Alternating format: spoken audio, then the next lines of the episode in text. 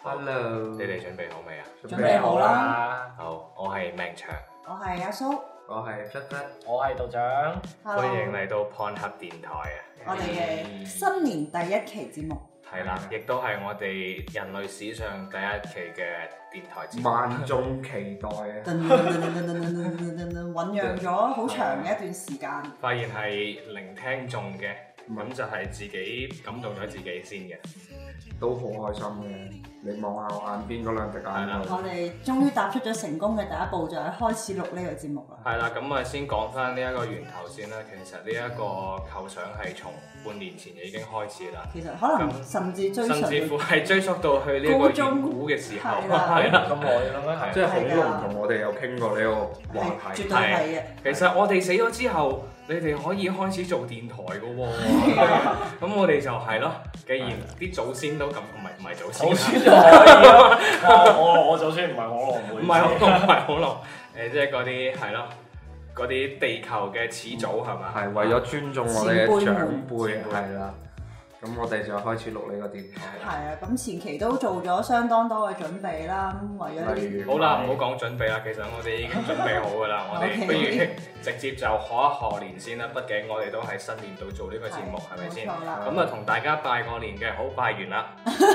哇唔祝下啲咩誒身身體好好啊，身體好身體好好。係係啦我哋我哋而家身體都好好啊我哋係要用四字詞，並且係唔可以講成語咁樣樣，好似啊，有有啲難，好似啊，忽忽啱先嗰啲 身體好好，係有啲難啊呢個咁啊啊唔係，爸爸精神，啊媽媽健康誒誒大家大家停一停，命長講先。啊，OK，係誒，我講我咗睇啦你係喎，咯係咯，爸佢講咗爸喎。爸爸爸爸爸咩啊嘛，爸爸精神啊阿嘛，媽唔精神，阿媽都精神，阿媽咪道長講咗咯，佢健我哦我康啊我覺得嘛，係媽媽快樂，我媽媽係快樂嘅。係，咁我就肚腩西西，媽媽精神，媽媽點快？媽媽肯定快樂㗎嘛，係咪？又又啱啱我呢個。係咯，咁咁咁其實嗱，屋企人嘅話咧，咁佢哋嘅嗰個健康係固然之緊要啦。咁其嗯實我哋呢個自私嘅基因咧，咁我哋自身嘅嗰個快樂同埋感受都好緊要係嘅冇喎。係啊錯咁各位可唔可以分享一下，其實你哋今年過得開唔開心咧？今年啱開始， 今年啱開始咗冇幾耐喎。係好似今年嘅呢個新年過得開唔開心咧？開心。講唔講舊事啊？講啊，講埋舊事啊，你可以對照翻噶嘛。當年今係啦日對比下， Shit 啊 every day，算喂，係其實我覺得由細個開始過年，特別喺廣州呢邊，我覺得過年冇乜氣氛嘅，不嬲都。誒都有玩過擦炮嘅以前，咁咪就拆炮咯，咁但你其實誒對比北方傳統嗰啲就冇咁 high 哦噶咁嘛，啊我哋本來南方人就內斂啲噶嘛，嚇係都舞獅嘅，都跳嚟跳去。係都有。都你有有嘅舞獅咩？你睇舞獅就啊，我睇舞獅㗎嘛睇舞獅唔係講睇舞獅啫，哦黑啊得我一我睇樣，舞獅好激動呢個㗎少女呢個手無呢個揸雞之力你叫有做舞獅，即係即係以前玩嗰啲擦炮激動，僆仔未見過爆炸，有破壞力。而家見就已經係有啲驚咯，你甚至唔敢去點㗎嘛而家嗰啲僆仔係炸糞坑嘅真同係係，埋喺扎粉坑係會引起爆炸㗎就喎。嗰日嗰個新聞咧，個主 I F 啦，個僆仔喺個瞓坑度，嗯炸坑佢啊嘛，係係嘛？啦，十米高。哇哦！我細個嗰陣時，從來唔敢想像。佢嗰個係成個地下連咗，作死啊！話呢種叫做新年流流，呢啲小朋友咧，佢哋係冇未來㗎。係絕對啦。咁但係我哋係有未來㗎。係係啦，因為咧今日咧已經係初四啦，冇錯。初四係會點啊？蘇你講下。初四啊，初四咪即係話有俗話又講初四咁嘅面口啦吓，咁錢又使晒啦，假又放完啦，工又要翻，當然就係揦口揦面噶啦。咁好啦，咁其實咧呢、 呢個揦口揦面咧就焗住我哋咧年後係一定要翻工。冇錯。你兩個唔使翻喎，係啦，冇錯啦，唔好係意我思，有啲係黑我我同阿蘇係唔需要翻我工哋好㗎。凄慘嘅失業富閒在家，唔係啦啊係咩好事嚟你噶。哋你哋平時喺個頻道衰就衰在咧，好你幸福呢嘅個有我少做少法存款。哎呀，我存款做嚟使晒，為咗呢、個爭翻少少錢，真係呢個過年周街跑親戚咁樣樣，攞好多五五蚊雞嘅利是，五蚊雞，係啦，走咗幾條村咧？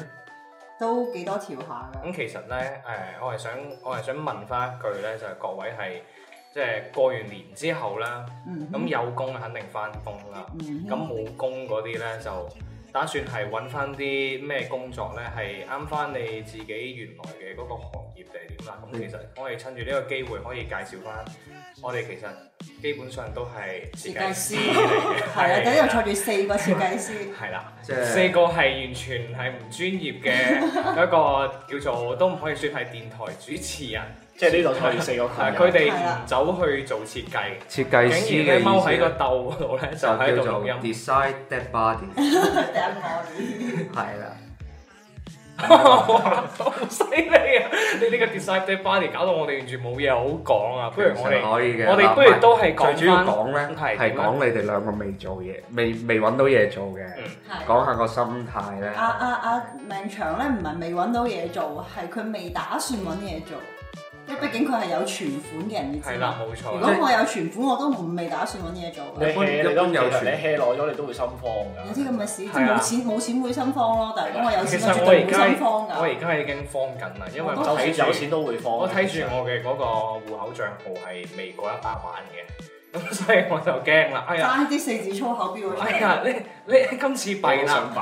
啊，點算好咧？退咗休之後，可唔可以繼續生存到落去唔係主要咧你你分一百啲俾我，俾啲動力你啦。一百萬咧係未係目標啊，嗯，一個億先係一個億係先少嘅係小小目標目標。係啦，係咁呢個益咧，咁其實都可以叫做話，起碼令到我哋四條友仔可以完全唔做嘢，嚟，係咁啊坐喺呢度，咁啊死人喺度吹水唔嘅。係主要陰司紙都未入過一個億，夢裡什麼都有。你講得啱。早啲瞓㗎嘛。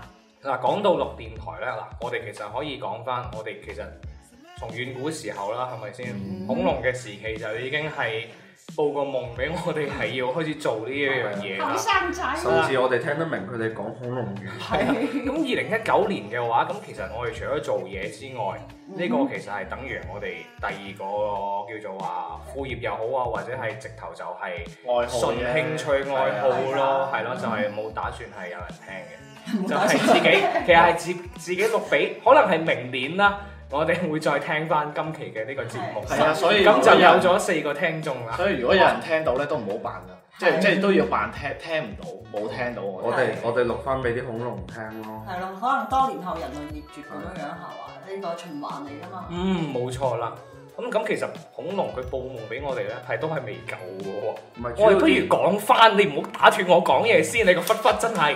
我哋講翻點解我哋要做呢個電台先，好冇先 O K 講。嗯喂，你唔係話恐龍佢叫你做咧做嘅 嘛？唔係咁嘅，原本咧唔係咁嘅。原本係點嘅啊先？你可唔可以原本講下？咧，你首先咧，咧，先嚟係啊，你即係佢報咗夢俾你之後，你你個你當時你係有咩諗法 㗎？當時個恐龍同我講咩咧？嗱，你哋慢慢聽下。係啊我說 OK 你慢啊，說恐龍咧就同我嘔講，你命中嘔仲可以， 就會遇到一位貴人，係叫命長。雙膝跪地嗰個啊貴人貴啊人佢好識諗聲，啊我又好中意聽。係最識撚嘅係你，之後咧，夠歲數你哋做電台，我又話啱喎，只恐龍又岌頭喎。咁其實唔係嘅，其實咧，嗯即係做電台咧，因為細個中意聽電台啦，細個有聽 F M 一零六點一羊城交通電哇！台你哋記得㗎，我真係係唔記記得得㗎，我真係由細聽到大我。係記得係講有啲咩咩電台內容啊，我真係唔我從來都唔會記嗰個個聽電台啊名一零嘅頻頻道道係邊個因為咯。佢會有 slogan 㗎嘛，每到報報時嘅時候就會有歌出嚟啦，係啊係啊係啊，啦咁樣不過哦樣，向來都唔記名嘅我。主要我哋係調頻電台嘅最後一，係啦，個末期係啦係啦，係啊，當時咧嗰啲嗰啲 DJ 咧，佢哋都係即係話 on air 嘅，佢哋係冇得好似我哋咁樣樣係哦錄會播咯，係啦錄播，嗯哼，兼且咧可能係陰啲陰啲咁樣樣會有剪輯。係啊，係啦，然之後 BGM 啊、版頭啊、啦啦啦嗰啲嘅話咧，就肯定都會插入㗎啦。所以一剔過嘅諗聲係非非常常犀利好哦係呢個。係啊，佢係會好好用力咯。咁當然啦，人哋係專業嘅，咁又多年累積嘅專業，即即本能嚟嘅對佢哋嚟講，呢一種嗯一剔過嘅誒、呃行為，係不過以前人哋啲電台嗰啲就犀利好多，我最聽嗰啲人哋醫院電台啲夜晚晚都可醫以。院電台係啊，有三條友。佢好夜嗰陣時，哦係啊，我同你聽嘅應該就係一樣醫㗎。院嘅電台，係啦，佢會誒夜晚會講啲誒男性健康問題哦哦嗰嘅，啲，但係咧佢係叫男性健康感情節目，係啦，朝頭早有把好好知性嘅女聲，錯係一把好知性嘅男醫生聲。你可唔可以諗一諗啊，林醫生係啊嗰把聲俾我哋聽一聽啊？你諗我諗有有啲啲方面， 其其有實啲方面係 OK 㗎，係我 OK 㗎。橫掂都冇人聽得明㗎。即係點解我記得係一個女嘅主持人同一個男嘅醫生？佢會有搭配係啊，嘅，唔係佢會有跟搭住配仲有一個嘅。女嘅，就一男兩女咁樣樣。男嘅負責呢個學手機 OK 嘅術性嘅問題，女嘅負責呢個情感上嘅把控啊嘛，我記得係咁樣樣。係當咁時然後佢就教有人曉打電話咗上嚟咯。係教曉咗你。我想曉我想問下有影響好多道蘇，理我想問下蘇嗰啲感情問題，然之後問下忽忽嗰啲健康問係題。 OK 阿㗎，忽忽咧就會指出佢嘅嗰個前列腺嗰度 咧，係可能咧就會有增生㗎。咁啊呢個前列腺嘅增生咧，咁啊需要食我哋呢只藥。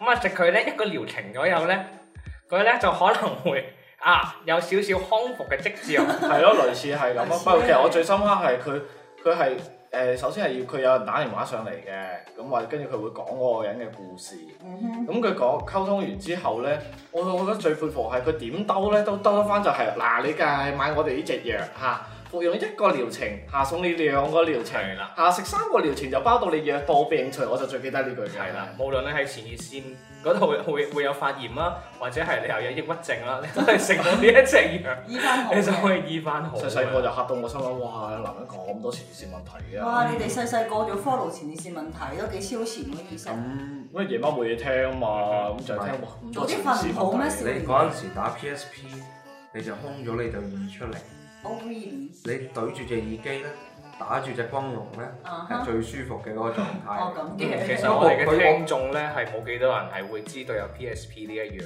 嘢嘅，可能 PSP 可能會有呢一個群體，但係可能佢佢哋係唔多嘅。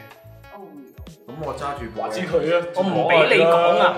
哦，我唔俾你講啊， ，OK 因為嗱，其實我哋啱先咧，嗯我哋其實就只不過係比較叫做話戲謔性咁樣樣去講下我哋嘅嗰個叫做話電台點解要咁做啊個起源啦，嗯同哼埋我哋都吐槽咗一下，或者係緬懷咗一下舊陣時嘅嗰個電台啦。係啊，咁其實可唔可以真係認真咁樣樣去講翻一下，即係每一位內心裏邊係點解要做呢一個電台啊？由呢個忽忽講起先啦，感情豐富嘅忽忽，係啦，我感情都係幾豐富嘅。做呢個電台咧，其實咧，因為大家翻工啦嚇，攰係呢個肯定㗎，嗯又要加班。其實咧做設計嘅咧，聽電台嘅人咧，我感覺上應該係比較多，因為畫畫咧，你就可以空隻耳出嚟係㗎，聽下人哋講嘢。嗯。咁咧就有一種陪伴嘅感覺啦嚇。所以咧，我平時係中意聽電台，嗯哼，然之後我聽人哋電台，我係覺得誒 OK 喎，有啲嘢又搞笑喎，嗯有啲嘢有啲道理嘅嗯喎，有啲又講緊啲撈力住嘅喎。咁自己又想搞翻個啦，哼，嗯咁又有你哋四個啦。我哋以前係四個，哼，我哋四個好我驚驚，我突然間我驚開咗一個，我哋我哋計埋你先得四個咋，我識分身噶嘛，係咁冇事嘅。咁我哋以前係一個師奶組織嚟，係你似奶啫，你冇錯，我哋係一個線下嘅師奶吹水組 織，線下吹水組織啦。係嘅，活動大到有食飯啦、係哇食飯啦，睇電影啦，睇電影啦，仲有呢個飲酒啦。飲酒啦。當然我係唔飲酒嘅，但係係啊就睇住你飲酒啦，係啦，佢用可樂懟我哋啲酒，係可以懟死佢哋嘅。係所以佢係長勝公主。咁其實就係個初心就係想抒發自己平時想講嘅嘢，同嗯埋嗯一路想做一個電台，因為以前感覺上做調頻電台咧係一個好複雜同埋要嘥好多錢嘅一樣嘢。嗯。嗯因為畢竟以前係有一個即係大型嘅一個錄音棚咁樣樣嘅方式去做。而家嘅話就門檻低咗好多咯。換攬哦，門檻唔好意思啊。丟人！雖然咧可能真係冇人聽我哋講嘢嘅，不過自己咧到咗我百零歲之後咧，聽翻白自己領講，水，可能你有咁長命先 算，有按按你估你佢係命長？按佢身體虧損情況嚟睇白領水唔得我喎。哋嘅腎嘅虧損程度嚟講，即係我哋我哋嗰陣時聽嗰陣時咧，一路聽咧個心電圖係跟住 我個我把聲個波形一路震緊嗰個狀態，就係百零歲聽呢個電台嘅狀態。啲啲啲。哇！咁你嗰陣時已經幾唔健 康，因為睇到我哋嘅電瓶都真係好唔穩定。係非常唔穩定，就係嗰個強心㗎嘛，靠呢個電台係嘅，就係想老咗嗰陣時聽翻下自己嘅鳩噏嘅嘢。係。哇！忽忽你你真係講得太多嘢啦，同埋你嘅粗口都太多佢啦。有講粗口咩？係啊，點解我唔覺佢佢嘅？啱先慣咗我哋，大家都平時都佢啱先講咗係嗰嚇個嚇狗仔狗狗仔講嘢，狗狗仔。唔係，其實有少少應該都 OK OK 我嘅。啊哋好過審小王子應該冇問係係題，中部冇問題有少少調劑下咁樣係樣。道長我咧係。從來唔必唔好講 嘢啦，花道長你講嘢啦。嚇，未長你講住先啦，我講住先啊係係嘛啊。哇！我真係好認真咁講一句啦嚇。嗯哼，嗯我係誒、呃想做電台嘅呢一個呢一、個叫做話誒唔好講夢想啦，想想有呢一個行為啦嚇，嗯哼，其實係可以追溯到去我初一嘅時候添嘅。嗯哼，初一嘅時候應該係十幾年前啦，係啦，正青春年少就有頭髮嘅時候，而家生咗落去下邊嗰度，係啦，已經生咗落去，邊個我下邊先？生落下巴。自己諗啦呢啲。係啦。啊咁當時咧就只不過係誒好好簡單個喎，嗰、個起因就只不過係有一個同學佢話，誒、你把聲都幾好聽喎，其實係唔好聽噶嘛。好咁聽嗰陣時咧，再再兼且係再再聽埋呢一個嚇，嗰陣時好多調頻啊，FM 九九三啊，一零二點七、零一點七同埋 FM 八十八啊，blah blah blah blah blah 嗰啲。嗯咁經過嗰啲分圖係咪先？佢陪伴咗我哋做作業嗰啲好苦悶嘅日子之後咧。哼，嗯哼，我我嗰陣時係想做一個電台嘅，但係呢，嗰陣時想做電台嘅嗰個目標呢，係同好多年輕人佢哋想做明星嘅嗰個諗法係一樣嘅，嗯就係想出名想紅。嗯咁到到大學嘅時候呢，好啦，咁啊終於係誒入咗呢個廣播站啦。嗯咁哼，咧就都係叫做話廣播站裏邊唯一嘅一檔粵語節目啦，嗯哼亦都係受到萬人嘅排擠 啦，排擠係啊啦，因為萬人嘅排擠，萬人嘅我排以我以為啊擠，準備聽話你要受萬人嘅追捧啊，係啊你點有啲你出入其實係其實係誒呢個同學嗰方面嘅話咧，其實係 O K 嘅。咁但係你知道咧，學校裏邊咧就已經係一個叫做小型社會㗎啦嘛。嗯咁哼，就會有呢一個領導層嘅存在啦嘛，佢會覺得哇，呢條友仔佢佢粵語喎、都同我哋其他節目唔同嘅，並且咧佢講埋晒嗰啲嘢咧又好偏激喎、啊好想好想佢快啲死啊，係啊，OK，不過你個名叫命長啊係喎，啦，好佢又啦，死唔去喎。係啦，咁就好彩係叫做話誒、呃自己改名改得好咯，係啦，到到去呢、一個誒嗱、其實係有一個經歷就係我我同我同阿蘇啊忽忽同埋道長錄節目之前，大學嘅時候其實都有試過同一個師兄錄過一個節目，我知我知，係啦我知嗰、個節目係一個好垃圾嘅一個節目嚟嗯嘅，係、真係完全係零聽眾咁樣樣嘅。我好似勉強聽過一期啦，聆聽咗，唔係其實你嗰陣時唔係全校廣播嘅咩？係咯，誒、全校廣播，但係我哋自己私底下都有錄過噶嘛。我聽過一個讀報紙嘅節目，係啦，咁其實咧呢一個就係我有啲想分享一下，係啦，你聽我講埋先，想分享一下啱先阿忽忽佢講到係從呢、一個誒、呃 on air 嘅呢一個實時嘅叫做話開咪啦吓，嗯到哼，到我哋而家嘅呢個錄播節目啦，咁其實我係自己係試過第一次係搞錄播節目嘅，用啲調音台啊好垃圾嘅咪咁樣樣錄咗一兩期，有一個問題就係初期時候呢。誒、好似我哋啱先咁樣樣啦吓，即係調試咗好耐啦，嗯講咗好耐啦，有一個有一個弊端就係、如果你想個節目好完美咧，嗯哼，通常咧佢係唔會完美嘅，嗯哼。佢係佢係就算係你聽起身你嘅嗰個語音，你嘅誒、呃所有嘅嗰啲語序啊，同埋你嘅嗰個叫做邏輯啊。嗯，你嘅嗰個節奏都把握得好好啦。你聽起身都係，嗯佢唔似喺度做緊電台喎，佢唔似喺度誒講緊嘢或者分享緊一啲嘢喎。嗯係啦，咁所以其實到到今時今日係啦，講講先講到重點啦。我嘅呢一個想做電台到而家嘅呢個目標就係、其實就係好似分享咁樣樣。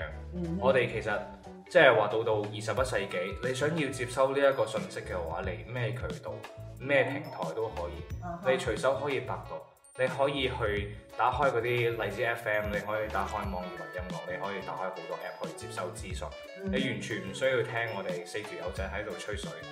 咁但係我哋四個嘅話就係、只不過係將呢啲知識可能係收集整合之後嘅話呢，再分享翻俾大家。用我哋嘅見係啦解，並且係有我哋自己嘅嗰個主觀嘅感受啦，同埋嗰個係啦，佢啱先講嘅嗰個見解。嗯就好似係啦一一一一支雞精咁，係啦，你想一支雞精。你中意嘅人咧，你可以誒繼續聽，係喎，有啲搞笑。嗯唔中意嘅話，你可以係係啦，直接就評關咗論佢我哋啦，係啦，或者關咗佢或啦。者係評論鬧我哋都 OK 哇！你評論鬧我哋啊，我哋會多謝你係啊啊，多謝你浪費時間評論喎，因為我哋聽眾喎我哋嘅生活有時就係好平淡，係啦我哋都想活喺戰鬥之中。真係好正啊！係啊，咁其實我講咗咁多廢話，其實呢個時候就應該交翻支咪俾阿蘇或者係道長啦。嗯，我嘅話道就長又去混量係嗰啲丹藥，係我嘅話就佢即係準備去屙啲丹藥出嚟。係哇！頂你啊！我哋呢個年代嘅人啦，九零後最後的浪漫， 即係電台對於我哋講係。嗯，即係初中嗰陣時候就好中意聽電台，夜晚做作業。有一個唔記得咗邊個，係咪可能係咪就係一零一一零一點七啊？就有個我叫知當佢係啦。怪談嘅節目啊，靚仔少爺明同埋阿誒嗰個叫咩名向安神播嘅，嗯我超中意睇個節目，甚至仲即係屋企人喺出邊。你問先，係而家仲有冇唔㗎？知我哋會唔會講下講下，以為已經死咗嘅節目咁我樣？唔知佢嗱，如果佢仲有嘅話，我哋祝佢長做長有係啦。啊我祝佢長其實幾幾幾有趣嘅嗰、個節目，然之後就甚至即係就靜雞雞喺被竇入邊打個電話上，因為係十一點之後嘅節目嚟㗎，要瞓覺㗎啦嘛。初中嗰陣時候打個電話上去，即係要講鬼故咁樣樣，講完之後就睇下身邊俾佢哋解。咁其實我就係想講一講咁樣，等等自己把聲出現喺個電咪台先咁樣，你樣。有冇打過上去？打過上去啦，就係、佢點回應？就你通常打上去咧，就會講個鬼故，你就可以叫佢哋解一解，睇下點解我會撞呢啲咁嘅事啊！但係我當時就係誒唔使解啦咁樣樣，因為我只不過純粹想同佢哋兩個主持人有一個交流。咁你係興奮到睡眠不足定係嚇到睡眠不足？冇啊，我完全冇驚嚇或者乜嘢，佢哋每一個鬼故佢哋都會即係用啲搞笑嘅方式，因為我哋呢個科學社會啊，科係啦，呢個你對於對見於國後不能成精㗎係嘛。啊，啊你仲要撞鬼添？我哋係咯，我衰哋嘅我哋係用科學嘅角度去解釋所有靈異嘅故事啊嘛，所以邊邊可能驚咧？咁跟住之後就打過一次之後，過咗兩個禮拜，佢打電話翻嚟同我講話，我中咗獎，中啊咗部電唔影係撞咗飛，邪嘅喎，梗唔係啦，係中電影飛，然之後仲要係誒呃嗰陣時候冇即係郵寄冇而家咁發達噶嘛，係要自己上去嗰個廣東電台嘅總部啊，喺花果山嗰度自己上去攞飛，真係廣州有呢個地地點嘅，仲喺花果山上邊。人開開，誒即刻我就不知道啦，咁跟住之後，即係記憶好深刻咯。一上到去佢嗰個地方真係荒山野嶺，但係有一棟超大棟嘅嘢喺度，即係落地玻璃窗啊，太陽曬入嚟，啊有好多嗰啲，即係可能就係我唔唔哋唔唔，呢個環呢個呢個呢個情景好係好 fantasy 啊唯美嘅話嘅， ，OK。你將佢唯美啲形喺容先我幼小嘅內心入邊啦，咁當時行入去就會見到佢有個好似即係 coffee shop 咁樣嘅嘢，就喺佢嗰個玻璃牆嘅旁邊咁樣樣，就坐咗好多啲好靚仔、好靚女嘅哥哥姐姐，可能就係我哋成日聽到聲嘅嗰啲 DJ 嚟嘅，咁啊我太真哦係樣靚聲甜。係啊，真係太陽曬落嚟，佢哋就坐喺嗰度咁樣樣傾偈，啲頭髮就閃起咗啲金光。差唔多即係喺我幼小嘅心入邊就留下咗，即係即係其實對於我嚟講，佢哋就好似明星咁樣樣。係啊然，之後就會去攞咗張票咁樣樣睇睇完嗰場電影，就佢現場有活動啦，咁就有啲 DJ 去打下招呼啊，咪派一本佢哋嗰個電視台嘅嗰啲冊子就有介紹每一個 DJ 咁樣樣，就即係我對佢哋最真切第一次嘅印象就對嗰本冊子，我經常無聊都翻，對我嚟講佢哋就真係好似明星咁樣樣咯。咁後來到高中。又識到阿命長同學啦，又同佢搞咗一期亂七八糟嘅電台啦。呢個冇帶我哋係冇 keep 到嘅，我覺得好可惜，係好慘，啊係真係好可惜係嘅。送咗俾我哋當時嘅呢一個知心朋友嘅，係係啦，咁即係我覺得係不過你哋會錄電台送俾朋友，跟住自己又唔 keep 唔住。係我哋有 keep 呢個誒一份 backup 嘅個 backup 又俾我哋其中一個資深朋友借冇咗去錯聽，啦，借咗去聽之後佢整唔見咗，嗰個同學佢係生住個龜頭，係啦，有個龜殼嘅。哦係我哋兩哦仲有哦仲有一個叫哦做歸之壁壘，係啦， 好難打穿嘅。冇錯，即係我哋畢生永遠嘅痛，我覺得嗰份記憶係好珍貴嘅咯。係啊，雖然嗰一期係真係完全係以一個垃超垃圾嘅一個製作嘅係嗰攞手個水機準錄去做嘅。後邊各種雜音啊，喺學校入邊啊，係啊，街道車聲啊，嗱，所以其實就係我係即係我想講一句啦，插一句説話就係你誒，我唔講做電台啦嚇，我我哋不如就將呢一個做電台作為就係我哋只不過係保存我哋一個記憶係嘅一個一個叫做話媒介。嗯哼，咁其實即係丟失咗我哋最原始嘅係嗰一樣嘢係啊！而家講講翻起身，你用手機錄住錄埋嗰啲環境雜音，係㗎，聽起身都喂好唔好喎、並且係可能會好難聽喎、聽到唔想聽啦，係咪先？嗯但係對於自己嚟講，哼呢係好珍一個喂，貴，如果你再聽翻，喂嗰陣時十幾歲喎，係啊，幾犀利啊！幾感動啊！竟然識得用咁 cheap 嘅設 備去錄一期咁 cheap 嘅節目喎，哦但係仲完成到一個作品出嚟，係主要以前細個咧啊即時戰鬥嗰個感覺非係啊常之，強。有衝動有衝勁。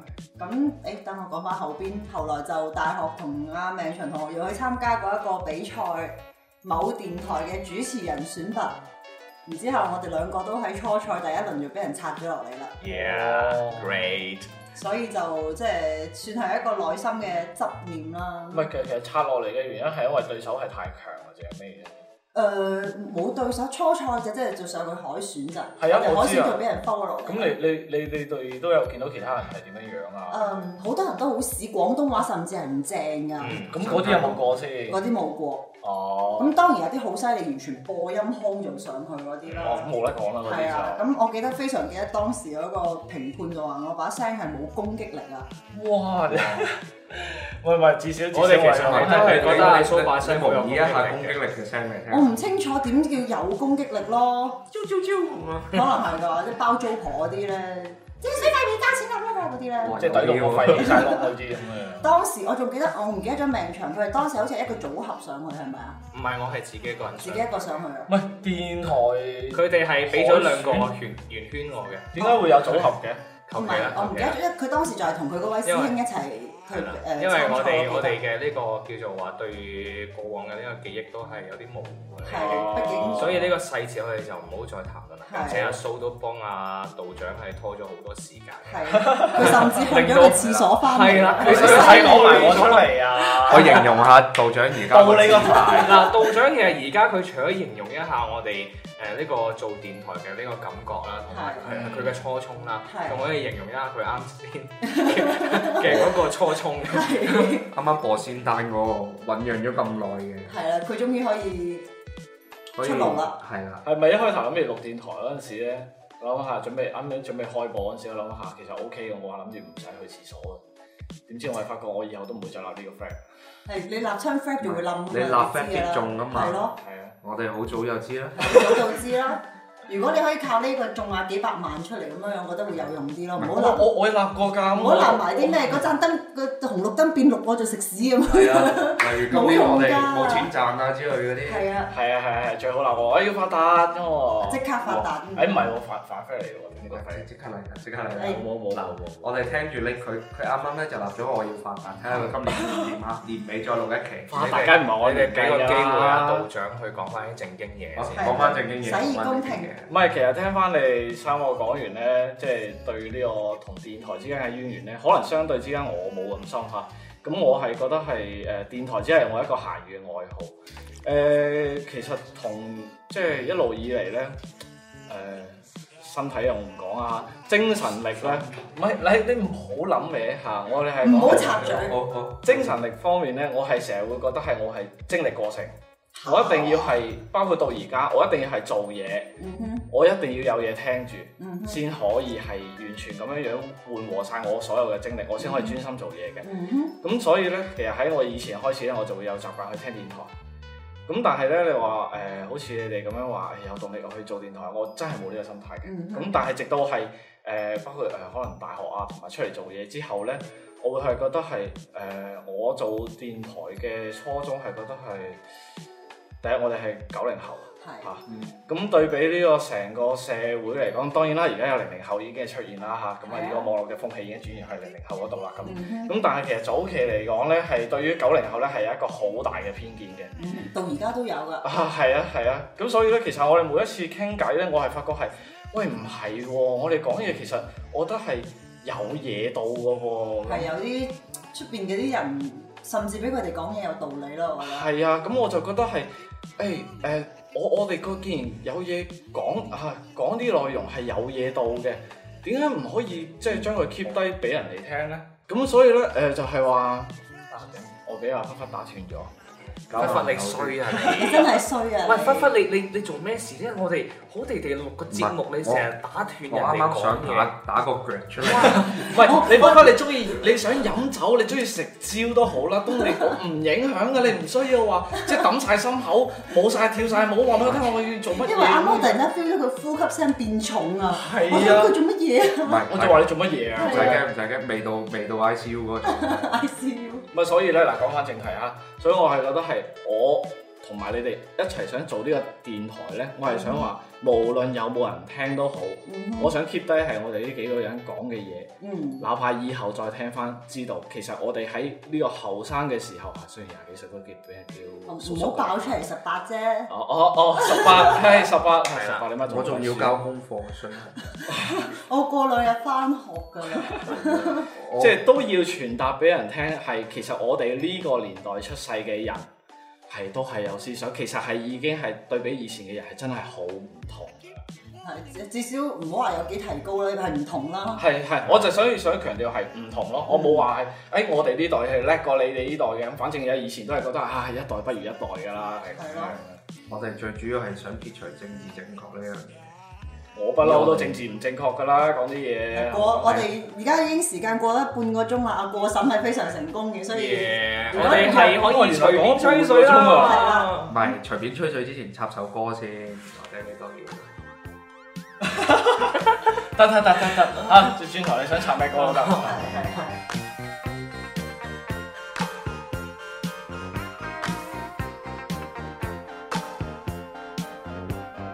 放加熱就等於火，火加歌就等於我。讓我與歌再加上你，温度將提高更多。所以你應靠近我，不要再自我封鎖。此一刻你屬於我，你再也沒法躲。嘿，將今晚今晚交給我，我要為你唱盡我歌，施展我一身解數。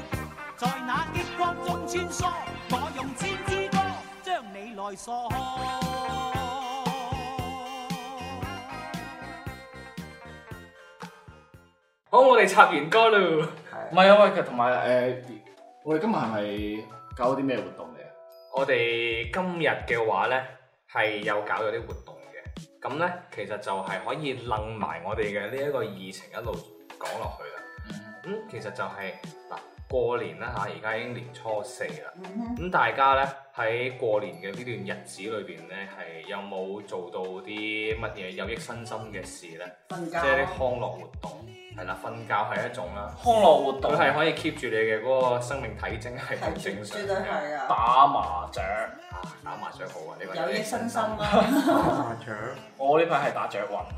啊，唔係，當然啦，唔係賣廣告嚇，不過係喺手機一個誒、遊戲嚟嘅。嗱，啱先咧嗰個名咧，我哋係會啲走佢嘅。第一係啊。問奪雲啊係啦，唔係其實係佢嗰個誒嗰個 game 咧啊，其實係日本麻雀嚟嘅。咁但係我發覺接觸咗耐咗咧，係我會發覺係誒、其實日本麻雀複雜好多，同埋我查過資料咧，其實日本麻雀係相對更加傳承於傳統嘅中國麻雀。咁其實類似係我哋廣東牌咧，即係例如嚇、其實我打麻雀唔叻，咁我就真係過年手痕喺度玩嘅啫。嗯我係發覺係廣東牌咧，其實真係好簡單，因為好容易就食雞糊㗎啦。嗯哼，係㗎。因為我係一個就識食雞糊嘅人嚟嘅，大我家啲啊咁咩清一話。色啊、混一色啊、對對糊啊嗰啲，我識嗌嘅啫，全部唔識打。嗯哼，最後嗰啲糊嘅，仲有㗎咩頂你啊！嗰陣時唔係你咩成嗯日喺咩度嗌打麻雀平，胡啊，咩天胡啊啲咩。我都係識食係啊自摸同埋雞糊嘅。我都係識呢兩樣㗎咋，大家打打廣東麻雀大都係咁㗎啦。自摸同雞糊有咩區別？自摸誒嘅雞糊你係隨便食噶嘛？係咯，係啊咁你自摸自摸你咪即係雞糊糊咧，雞糊係行我碰過人嚟嘅。啊佢唔係話唔可以碰食糊嘅咩？唔可以上，唔可以碰食糊嗰個係自摸啫嘛，嘅，係咩？誒有佢啦，我哋呢個好啦好啦好啦，嗱，我哋既然啊唔可以探討得太深入嘅話，就無謂再講呢個話題啊。菜鳥哇！菜雞糊咗，喂，你四條友仔都根本就明明已經唔識打麻講到雀自己唔識打麻雀，仲喺度討論麻雀，夾硬喺度討論你尷唔尷尬㗎？唔你尷尬，我中意講下點啊！我我一個聽眾，喂， 我就算我冇打過麻雀都好，聽你呢幾十秒，我都想直接就熄咗你個音頻佢唔啦。好食唔好食咧，下邊教我哋評論教我哋點樣打係教我哋打，唔該晒，教到我哋誒、呃叫做誒、呃可以出出山為止。係啦，係嗯啦，咁我哋其實啊除咗打麻雀之外，肯定就係每一個人佢喺呢哦個嚇過過時過節都會做嘅一樣嘢，就係去睇電影啦。嗰時嗰節一定唔睇電影噶嘛，誒、對於而家嘅時代嘅趨勢係嘅，因為過年特別係本土城市嘅人冇嘢做，合冇啊家歡嘢做咁電影就啊我哋唔好講到咁大先。拜對年於冇嘢做對於就我睇電哋影本㗎啦土呢個土生土長嘅呢四條友嚟講嘅話咧，啊呢個係過年必做嘅事嚟嘅。咁啊係係，我哋必做嘅事。係我哋必做哦咯。 Yeah，咁呢排上映咗好多部賀歲電影啦，你睇咗幾多部啊啦已經？哇！我除咗外星人冇睇之外，其他睇晒。其實誒、呃我我好似我齋睇咗三部啦，如果蒲松齡嗰部都算係賀歲電影死嘅啦！話，嗰嗰部冇計到。嗰部算唔算賀歲電影啊？當佢係啦。係咁嗰個其實係係賀歲檔上嘅都算賀歲電影啊嘛。咁我睇咗蒲松齡啦、飛馳人生啦，同埋流浪地球啦，我哋一步步講啦，不如。一部部誒、講。啊我哋先從呢、個從從從從咩咧？非常人心。唔係，我哋從好玩嘅開始講起，我好玩哋係啦，我哋即誒即唔係應該係話要從最有地位、最有威嚴嗰個開始講起。邊部啊？嗱，我哋要先講大哥啦，係咪先？佢喺我哋影壇裏邊打滾咗幾十哦，年，成龍大到哥到呢部而。家依然 係即係話叫做話奮屹立不倒啊屹立不倒之餘，係即係話小叫豬做佩奇奮鬥喺我哋小豬佩奇嗰個演藝嘅第一線啊！係佢每年並且嘅出產非常穩定啦，嗯質量冇錯都好穩定，啊都老係實講，我真係好煩。穩定嘅。啊嗱，唔好講好煩住先，我哋先聽阿蘇講下蒲松齡佢有咩閃光點誒先。係完全冇㗎， 即係其實我睇，你問呢個咩問題就唔啱啊嘛。即係我睇電主影要我啦，哋三個冇睇過。係係啊我睇電影，即係無論係差到極都差到極又好啦，或者係好好嘅電影都好啦，我一個比較好嘅品質就係盡量唔好瞓着。但係呢部電影呢，係首先真係我人生第一次喺電影院入邊瞓着咗。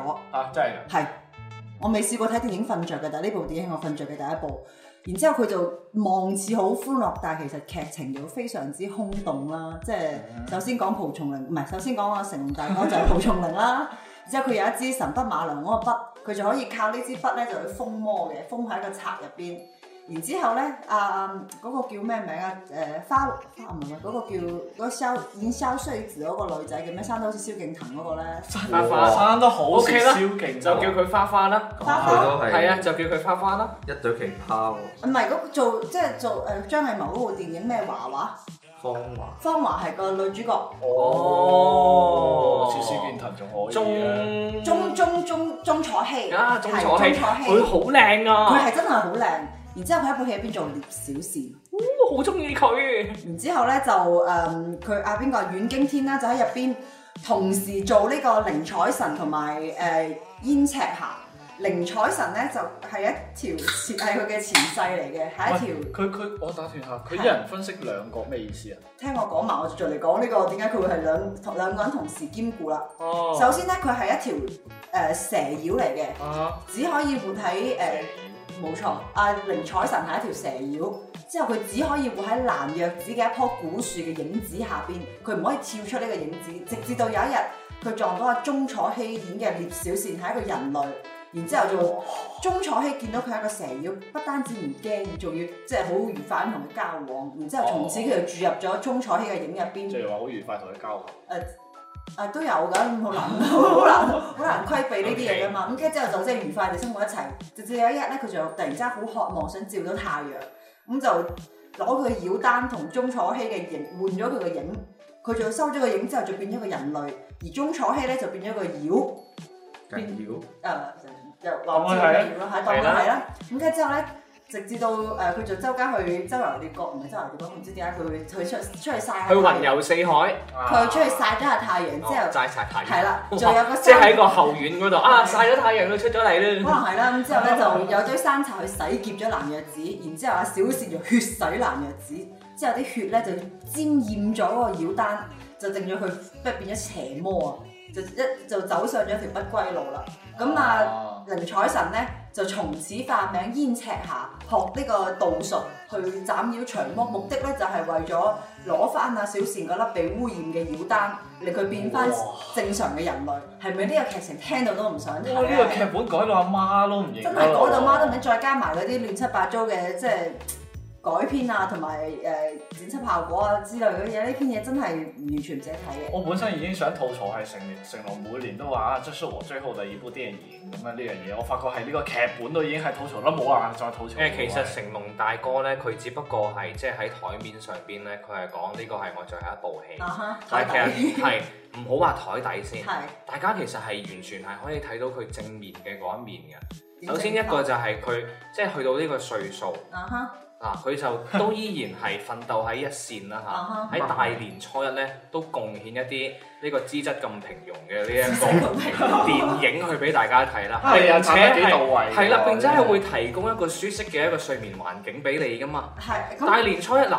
你又食得咁多，嗯跟住又可能咧係瞓得唔夠嘅，係呢個時候你去睇戲啊，其實係仲係消耗緊你嘅精力嘅。嗯。誒，大哥識諗。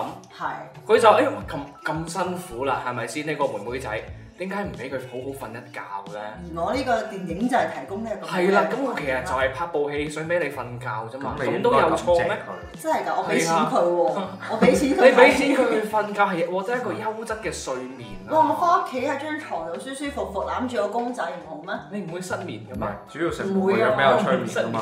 我又講句冇，我問過冇文化啲嘅嘢。誒呢、係個令彩神呢、個呢、個故事係喺《聊齋志異》入邊嘅咩？係係啊係啊！倩女幽魂係聊齋志異志異志異入邊冇錯。丟 教。啊，道長，哇！ 道長喂，啊！道長你係道長嚟嘅喎。道長哇乜你真係單咧？讀得道 長書道長負責修身嘅啫，哦咁即咁係嘅，啱就有一唔劫負責記啦，錄文獻啊！係啊，唔負責記錄文獻嘅。啱劈咗一下係嘛 OK，我覺得呢部電影冇乜冇乜好傾，純粹即係係吐槽呢係啦啲唔唔值得我哋嘥時間冇去誒吐槽講啦， Next 其 slide 實如果啊係要吐槽嘅話，我覺得不如再俾我讚一讚大哥，佢最近出咗一款叫做正版嘅手遊。是的，用足嚟砍和一。喺有好喺喺好多嗰啲識豆啊，同埋嗰啲好快啊，定係嗰啲平台好快 咗，係啦，以 我心唔好係啦，又又抖又快嘅嗰啲平台，又抖又佢哋快都會有做呢一個宣傳就啊係，哈！你你就係點講好咧？你就斬成我嗰啊個日成家班係咪一齊去玩嗰款 game？又即插係翻自己身體力行不特止，仲要係提攜埋自己嘅嗰啲伙計。成家班一差班啊噶係啦嘛，唔好話拆翻，人哋都係做嘢 啫。嗱，咁喺 OK 大年初一到初 四做呢啲善事係咪好好先？係嘅，嗱，你又可以喺佢嗰個電影裏邊瞓覺，跟住同時咧喺佢代言嘅手遊裏邊 咧瞓覺繼續再喺度掛機瞓 覺。你好啊，何樂而不為啊？佢係完全係即係話造福得人類，知道呢個年輕人嘅苦況啊。係知道我哋缺少啊睡眠。係啦，好啦，我哋呢一個呢一 part 成龍大哥就已經讚完啦。係啊，講下一步啊，如果失眠嘅朋友係可以去睇係係嘅。可以去睇嘅。講下另外一個影壇上邊都係屬於一個巨匠嘅一個人啊，你係佢講個名叫周星哦係馳。呢部哦周星馳咧嗱嗱，周星馳嗱又俾我先讚一讚，佢係叫做拍咗一部叫做《新喜劇之王》，呀，好多人都覺得佢舊瓶係，誒係咪舊瓶啊？新瓶裝舊酒係啊咁樣先啱嘅，夠酒。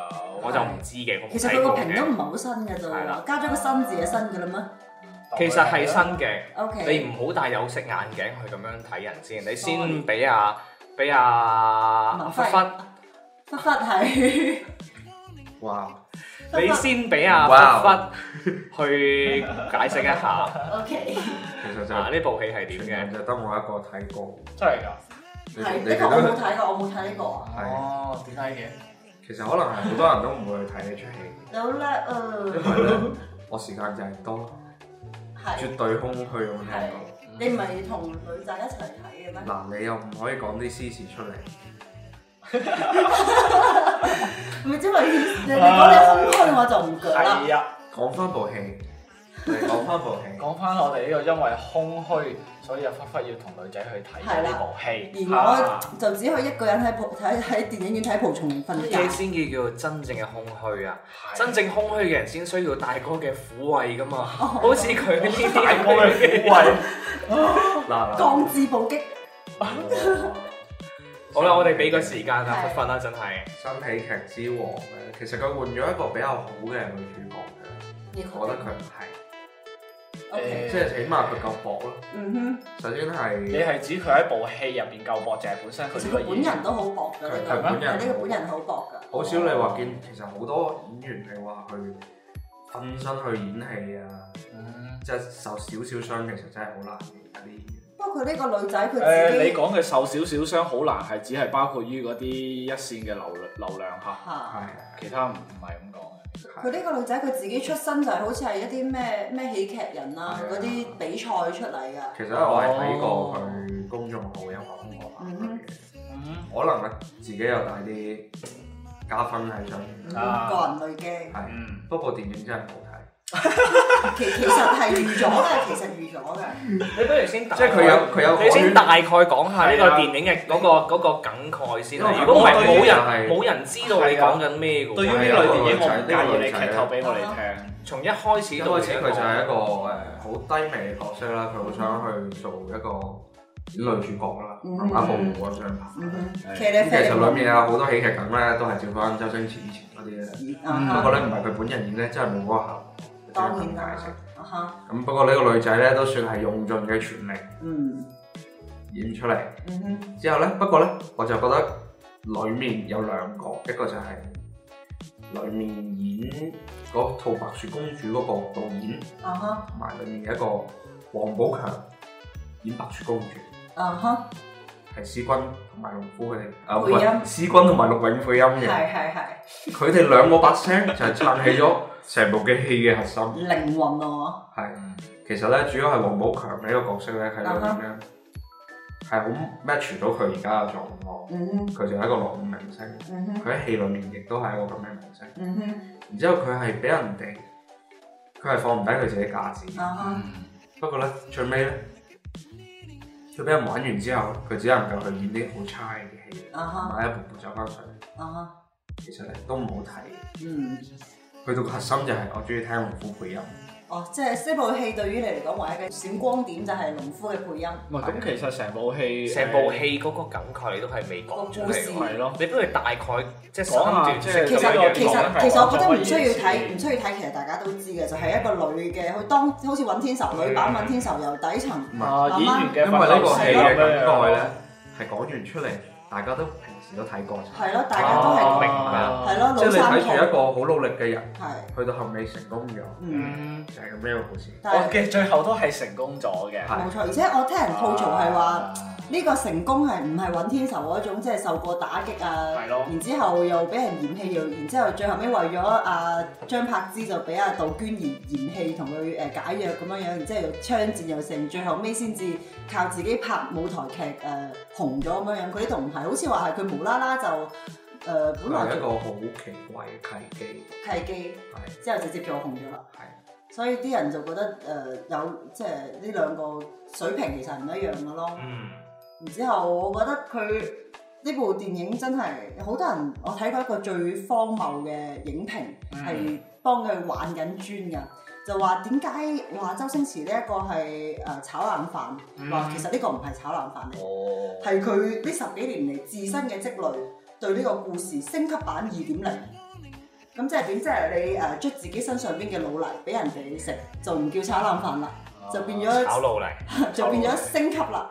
咁、但係睇客觀少少嘅誒影評啦，嗯大家都其實清楚呢一部其實比唔上上一部啦，亦都甚至比唔上佢當初第一部出嚟拍嘅《美人魚》咯。我覺得《美人魚》起碼係一個全新嘅故事啊嘛。好好睇啊！其實我都冇睇咩。啊，《美人魚》我覺得還可以啦，你降下字咯即係。其實只要唔炒冷降飯智打擊。你降少少字，你係覺得佢 O K 嘅我我對於電影嘅要求，我冇辦法降智咯。 ，O K。我對於我對於周星馳嘅電影，永遠就係停留喺功夫冇啦， 功夫係佢最後一步唔需要降字嘅。係佢係唔需要降智嘅，最後誒就美冇人啊啦。魚佢仲有大家對佢嗰個濾鏡啊，即係大美人魚一出嚟就啊哦，我仲欠佢一張電影飛。係啦，嗰陣時候呢張電影飛大家仲喺度嘅，但其實我記得好似係有講話，最後嗰啲錢收益最多都唔係佢嘅。係邊個啊？即係投資方案定係？哇！我哋不如唔好再傾落去啦。點解嘅？再傾落去嘅話呢，我哋可能要去傾埋阿周星馳嘅爸爸媽媽，或者係祖宗十八代㗎啦。 O K 嘅，係咯，並且係就係、即即係我係覺得咧，就係啱先啊，忽忽佢係即係都講得幾啱啦。雖然我係基本上全程係冇認真聽佢點樣樣講嘅，嗯哼，咁因並且為呢咧部戲 咧都唔需要認真唔需要認聽真，啊係大唔需要家都知係咩咩情況係。大家係知咩情況嘅，或者係誒、有冇濾鏡都好啦嗯嚇，呢、個都係自己去買翻張戲飛，或者係叫做話喺硬盤裏邊去重新去睇一次睇咯，過或者認識一下咯。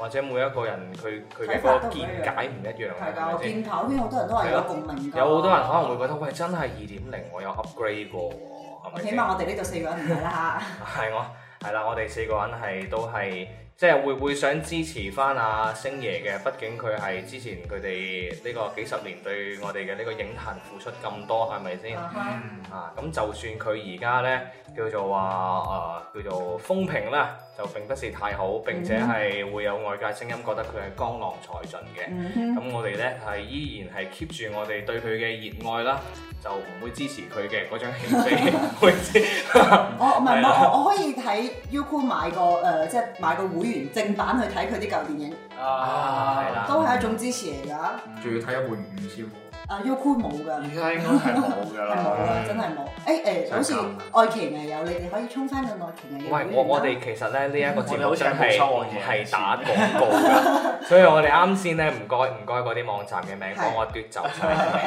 愛奇 藝。 係咯。 O K，咁我喂，哋講完呢兩部啦，真仲有咩係電影啊？呢兩重頭戲啦，我真係呢排我係就得，我係今日先翻翻嚟嘅冇啫錯啦所以係你哋睇到電影最多。講完大哥，講埋呢一個影壇講下巨重頭戲匠，係咪先？唔好話重頭戲你仲有先，好幾部㗎嘛？仲有係啦。喂，咁啊，道長你嚟講下咧，有冇佢一部都幾冇我我就今日同你哋一齊睇嘅《流浪》流浪誒，真你想講地球真你想講《流浪柒頭》啊，係《流浪地球》係啊係。啦，咁我哋不如就直接就進講呢入部我哋呢一個流浪地球嘅呢一個環節啦詳細分析，並且係超級唔客觀。呢個我齋好似狗仔咁講嘢，並且係可能有好多吐槽成分嘅環節啦。係冇錯嘅，呢部電影係 O K 嘅，我哋吐槽都帶住愛嘅吐槽啦。哦，其實我覺得係可以等阿蘇嚟總結下，因為阿我哋蘇今日係啦，睇完電影之後，同阿蘇嚟講翻話呢部原著嘅小説嚇，至少我同喺我同命長嘅角度嚟講，係原著會更加正嚇。咁啊，所以咧，跟住阿蘇咧係以超快嘅時間係嚇，佢係好犀利，佢有個天賦係可以好短嘅時間之內睇晒成本書嘅。係啦，並且仲要補充一點，就係原著嘅小説呢，佢嘅嗰個階段其實係同嗰個電影係會有啲有出其入，實我覺得有原出著入同咯，係電啊。影已經係兩個故事嚟㗎啦，係嗯冇錯啦。好大落差，你哋分開嚟講。所以其實我哋係可以即係我叫做話誒、呃比較連貫咁樣樣去即係講原著再加電影咁樣樣，就係唔好話戴有色眼鏡去係評判邊個好啲，因唔為存在原著黨呢樣嘢係啦，因為其實我哋我哋嘅即係兩個嘅媒介係唔一樣噶嘛，因為佢誒、呃只不過係呢個電影只不過借咗《流浪地球》呢個概念啫，係啊係啊，即係都都可以係啊咁講嘅。係啦誒，其實兩個完全係唔同嘅嘢嚟㗎。嗯。咁畢竟誒，佢有啲人由邊度講起好咧？誒，唔係，其實你可以講翻你今日睇完，即係啊係成個小説，其實你可以講翻你你你睇完呢本小説對呢個成個小説嘅成個故事嘅流程架構啊其實係點樣樣咯。流程架構，嗯即係跟住我哋再講翻誒，今次我哋今日睇咗個電影，嗯哦誒、哼其實又係講咗另外一種咩故事咁樣樣。 OK，咁部小説啦，其實係好短嘅啫，成個小啊哈説四個章節，然之後分別就講咗誒，呃佢、主要係講兩個階段，但係其實成個流浪地球差唔多係四個階段咁樣樣啦。係啊跟住之後由由開始起起建啦，到誒、呃即係佢射所有嗰啲發射站推推進站啊話嘅起建，然之後再到呢個地球剎車期，再到流浪期，同埋到最後算係入咗一個比零星期。嗯咁誒嗰小説入邊咧，淨就淨係講咗誒中間嗰兩個期啦，剎車期同流浪期啦。然之後主角就係第一人稱啦，就係、剎車期出世嘅。嗯咁其實剎車期即係由建立到開始起動剎車期呢度，其實已經過咗四個世紀噶啦。嗯然之即係誒、而電影入邊咧，佢呢一段咧係好快過十七年入邊，佢就已經將嗰啲法陣起晒，然之後並且佢老豆上埋天啦。哇！其實我真嗯係忍唔呢個其實係住，唔唔科學㗎。我知啊，但係其實我我唔係講我講嘅題外話，我真係啊忍唔住想同阿明唱歌。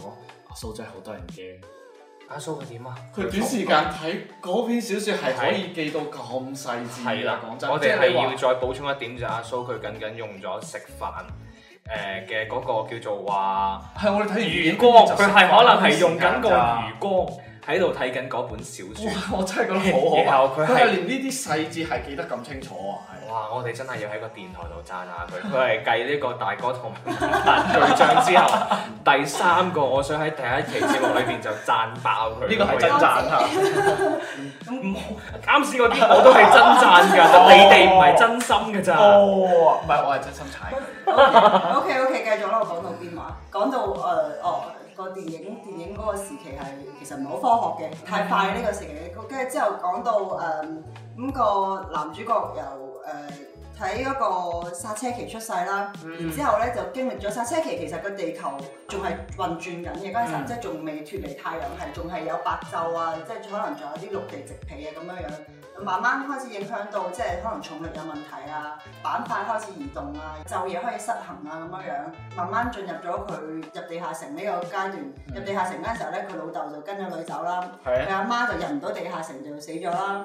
佢阿喂，其爺實你講呢段係誒，哦，都算係電影嘅，都算係電影有呢一 part，誒係係啊，後哦，面嗰個阿媽死咗呢段插敘係啦，係插啊敘但阿媽係電影入邊係誒病死噶嘛，放棄治療死。佢呢度佢阿媽係嚟唔切入地下城，就俾容係納一好似有幾千萬人、一千五百萬人喺地面上邊咁樣樣，嚟唔切入地下城就死咗啦。嗯咁然之後入咗地下城之後咧，就講到呢個聯合國政府啊，佢哋嗰個係聯合國政府就為咗鼓舞人們，即係即係有啲希望有啲娛樂咁樣樣啦，嗯就恢復咗停咗兩個世紀嘅呢個奧林匹克運動會。男主角咧作為呢個拉雪橇嘅選手，就遇到咗佢嘅老婆啦，係一個日本少女嚟嘅。嗯，佢哋係瞬間就結婚啊嘛，係啊，瞬間好神奇，佢話喺呢個冰天雪地入邊，喺呢個時間，你遇到一個女仔，你就知你嘅命運會係點噶啦。個女仔就覺得係哇，我啊係出現嗰個係啦係你，我就覺得係你係啦。啦，好神奇係咪？佢哋喺其他地方遇唔到異性啦嗯，咁其實係其實都啱嘅，啱嘅。其實對比對比於佢嚇，嗰個即係一揸到機會嗰就啊有個個。嗰個設定嚟講係， OK 因為轉頭我再講下。 O K O K，後來就開始即係停轉剎車期啊嘛，嗯慢慢太陽停轉，佢哋就見咗史上即係最長嘅一個日落，嗯並且就進入咗永夜。因為永夜即係你見唔到太陽，即係永遠天都係一種顏色，會令人好有壓迫感。即係佢係有個心理壓迫力喺度。係啦，然之後佢當時佢自己喺飛機上邊已經覺得哇，我哋只不過係人類踏上呢一個偉大旅程嘅其中一個階級，我哋仲經過一百代我哋嘅未來嘅後代先可以見到希望。嗯我即係佢覺得哦，仲咁生存落去有咩希望咁樣樣，好絕望、好痛苦嘅時候。不如早死早著係啦。啦，呢、個時候就有一個男人喺佢面前準備自殺啦。咁嗯佢嘅妻子咧就勸佢啦，就係啊話唔好放棄希望啦之類嘅嘢啦。咁呢個時候佢哋啱啱好經過一個噴射站嘅呢、個，個唔係應該係發動機咩？啊唔好意思啊，就地係發動球發動係地機球。發動機咁見到嗰輯藍色嘅光咁樣就喚起咗佢哋新嘅希望啦。後來就到咗流浪期咧，因為地球已經停轉咗啦嗯嘛，就開始咗呢、個佢總流浪地球總個計劃咧係二千五百年嘅，佢前邊。好神奇好嘅真係多啊！哦佢哋喂甚講至都計得好清楚講啊！真，我我係嗱，我仲想講係我尋晚係咁啱睇完呢部小你説，都記得冇咁清楚。我都我我係可能誒、呃可能或者係講誒男女性之間記憶嘅嗰樣嘢唔同啦，咁或者係你嘅我記憶問係題啊，或者係我嘅問題啦，啊咁哈係咯，我記嘅可能係相對一啲理論性嘅嘢嚟啊嘅，哈哇！但係我真係阿啊蘇記得細緻到真係令我覺得好，唔係，我覺得可能我覺得呢啲點有趣，可能會記得咗啩。咁、啊，我覺得有有誒有必要記下咁樣咯。係啦咁佢前邊準備已經過咗四個世紀，即係四百年啦。係佢要經過好似係二千三百年嘅、二千四百年嘅飛行，啊然之後先到比鄰星嘅星系喎。啊到咗比鄰星嘅星系咧，仲要嘥一百年先可以成功運轉成為嗰個星嘅一個行星喎。咁、即係佢流浪期就係千三年定千千一年，流浪期千一年嘅，佢先、慢慢開始進入咗嗰個流浪期。有一日咧，佢老婆咧就即係有啲好危險嘅言論出現，佢老婆就帶住佢去咗誒呃攞個望遠鏡同埋一啲裝備啊啊測檢測儀啦，去觀察離開咗嘅嗰個太陽。發現太陽佢嘅參數同四個世紀之前係冇變嘅，冇錯啦。係啦然。之後佢就話可以代表啲咩咧？你啲咁唔專業嘅行為，呢啲咁嘅小檢測可以代表啲咩？佢老婆就話你係咪傻㗎？即係代表其實我哋係冇必要即係進行呢個流浪地球嗯計劃㗎。我哋走咗呢四個世紀以嚟，地球係冇變化㗎。係，咁點解我哋仲要即係冇咁大嘅？即係覺得係哇！我咁我哋走嚟做乜嘢？太陽都冇變㗎。咁辛苦黐啊咗咁多次，死咗咁多人，係啦，哇！咁我哋覺得話我哋我哋咩嘥功夫喺係啊度搞咁多嘢，咁啊推住個地球走，哇！我哋發覺喂太陽冇變係啊大哥，就進入咗誒呢個小說入邊好重要嘅，係點㗎？印象好深刻嘅叛亂，叛亂係一啦，章，佢哋呢個對於我嚟講都係真係最深刻超深刻，嘅嗯真係心理陰影咁滯啊。就全球幾廿萬人一齊讀反政府，嗯佢哋覺得係佢哋呢啲荒謬又可笑，即係瘋狂嘅幻想，一個地佢嗰陣時係已經覺得係呢個係人類嘅罪惡啦嘛，冇已經錯，啊係即係做一個佢哋咁嘅幻想嘅假設，就離開我哋嘅呢個太陽系母親咁樣樣，嗯令到我哋辛辛苦苦熬咗幾個世紀，於是就全球反動啦。首先係第一批，嗯我記得佢妻子係第一批去參加反動嘅，然之後佢後來自己就誒、呃知道妻子死咗，反叛亂當中死咗，去咗開始混混噩噩咁樣樣過世。開頭佢係冇諗住反動嘅，係，其實係佢係嗰陣時係佢佢係喺誒對抗反叛軍嘅時候受傷啊，跟住咧咁其實就同而家嘅戰爭一樣啦。啊咁你傷兵係有一個誒區域係做一個療傷啊嘛。咁喺呢個時候咧，佢就係俾嗰度嘅有人啊哈，誒其中一個受傷嘅士兵係啊開始係企起身去發言啦，係即係話我守衞呢個國家嘅責任已經誒應份已經嗯結束啊啦。呢個時候我應該作為人啊哈。嚟維護翻我自己作為人嘅權利。我記得佢好似講話，你之所以覺得羞愧難過，係因為你冇企喺人類嗰邊，係啦，所以就話我哋而家仲有機會，我哋可以攞起支槍衝入個市政府，衝入個控制台嗰度奪翻佢，然之後交俾所有出邊嘅人。係最尾嘅嗰個結局係點樣未樣？呢個未到結局，未到結局未到添啊，結仲局。有佢啲有乜嘢？佢誒後來成功奪咗呢個之後咧，入到去有五千人係最後嘅政府派，嗯仲係支持流浪地球計劃嘅。係嗰度啲人作咗最後嘅發言就係話，有一句説話喺個電電影入邊出現，即係比較還原嘅。佢就話：我知道保持理智係一個奢望，我知道呢清楚我哋呢一批人已經冇可能最後見證到我哋自己嘅誒呢個理論係實現到㗎啦。係但係我希望即係假如仲有未來嘅，希望大家記住我哋呢幾個世紀以嚟作出嘅貢獻咁樣樣。嗯誒其實佢都可以反抗嘅，但係如果佢哋反抗嘅咧，就爆破。誒，佢係為咗避免佢哋對嗰個地球嘅總控室嗰度受損啊啊嘛，哈係有即係類似你講有融化咗成個地所殼，以佢哋就放棄咗抵抗，佢哋投降。係佢哋嗰五千人就俾嗰啲暴亂軍羞辱啊，打破佢哋嘅呢個防護罩嘅面膜啦，向佢哋係濺啦口水啦、抌石頭啦，到最後係解除晒佢身上啲所有嘅保護裝備，掉落個海度。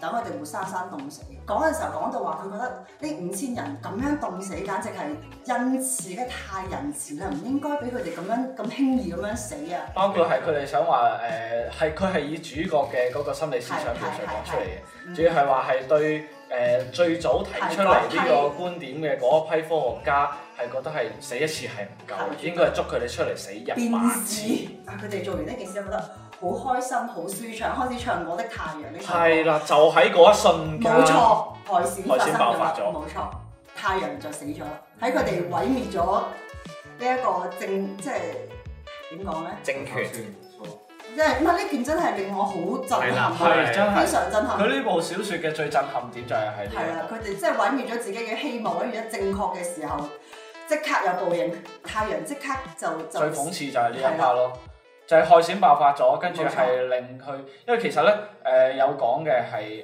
害閃爆發咧，係其實會令成個太陽系係即係其他嘅星球嘅表面係瞬間氣氣化化。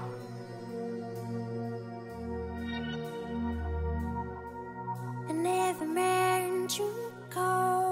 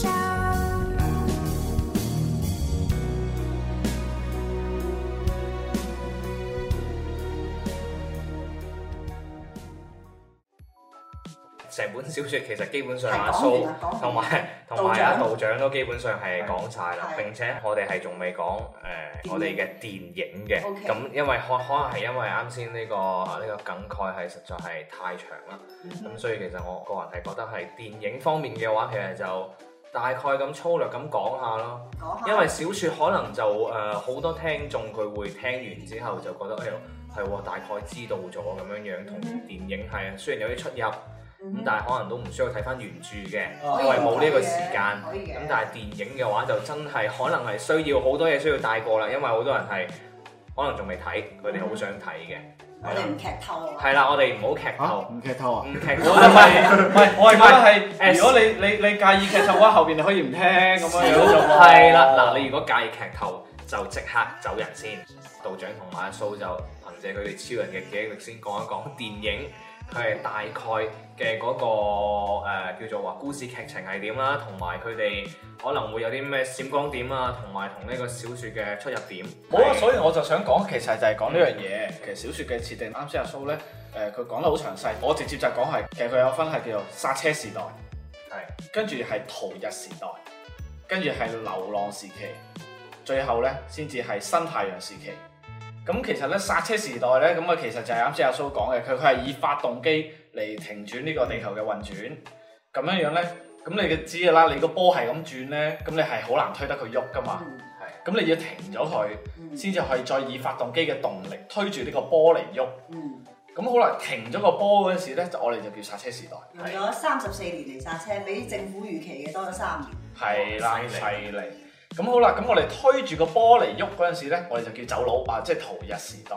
嚇，咁呢部電影入邊咧，其實係一講咧就已經講到係逃逸時代啊啦。係啦，咁啊，其實咧佢哋嗰陣時已經講到咧係咁啱走到去木星嗰陣時，嗯，佢哋經過木星嘅時候咧，我咁我係咪應該講下男女主角嘅經歷啊？冇錯啦，一對好作死嘅兄兄妹。妹係啦。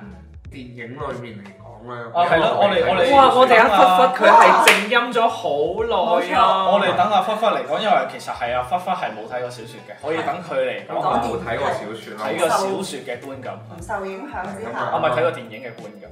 其實我啱啱聽阿蘇講咧，嗯哼，呢部電影其實係喺佢未到激情，未到成個劇情推到最高潮嗰個。誒唔係唔係，你你唔好以呢喂個對小説嘅觀後感係啦，你我哋你佢作分為開嚟觀眾講，，你係只可以你你先可以以單純嘅係哦我睇完呢部電影，係啊對呢部電影嘅故事感慨。佢未未去到最高潮嗰個位置啦嚇。嗯我就以而家呢一呢一節嚟睇，嗯其實咧故事嚟講，我覺得係 O K 嘅，嗯係 OK。因係為 OK 嘅其實。係啊，因為我暫時睇唔到話有啲演員太過跳出戲啦。入面每個人氣氛其實都係比較平庸，等我更加最唔平庸仲可以， 係係即係會比我更加更加 focus 喺佢個劇情裏面咯。啊裏面最浪漫嘅一點就係我睇到個個木星以佢最大嗰個面積去接觸你嗰陣時係啦嗰一瞬間，嗯我同命長睇嗰陣時亦都係，我就係俾咗 good 係咪阿命突然長手出勢現。咗個大氣磁帶嘅即啊係其實係。係就係嗰個大風暴。嗰個瞬間係恐懼同埋你自己嗰種內心嗰種焦慮係最強烈嘅咯。呢個呢個地球對於你個人類佢已經咁大。誒咁呢樣嘢但係證明個地球我都一樣嘅但係個地球面對個木星嘅時候，佢依然係渺小到，冇錯。好似係你喺你俾人哋一扯你就碎晒咁樣佢嘅。木星上面齋嗰一個風暴可以吞噬佢哋。喎。係，我想講就係你睇到話，你又覺得恐懼呢樣嘢咧，同我睇小説同埋再睇到電影咧個感受都一樣。其實係有一種叫做心理症狀，叫做巨物恐懼症。巨物恐懼症，即係你見到一個好巨大嘅物體嘅時候，你會係產生一種畏懼、戰鬥，甚至係會戰鬥戰鬥嚇。OK OK，我撈咗，唔好意思，即係腳軟嗰種 feel 啊，係。嗯我包括我係連睇小説我都會有呢種 feel。 OK。可能我哋而家平時生活中咧見到好多嘢都係已經默認佢係好合理嗰個形狀出現嗰瞬間。係啦，啊佢再大都係有個合理嘅度喺度嘅。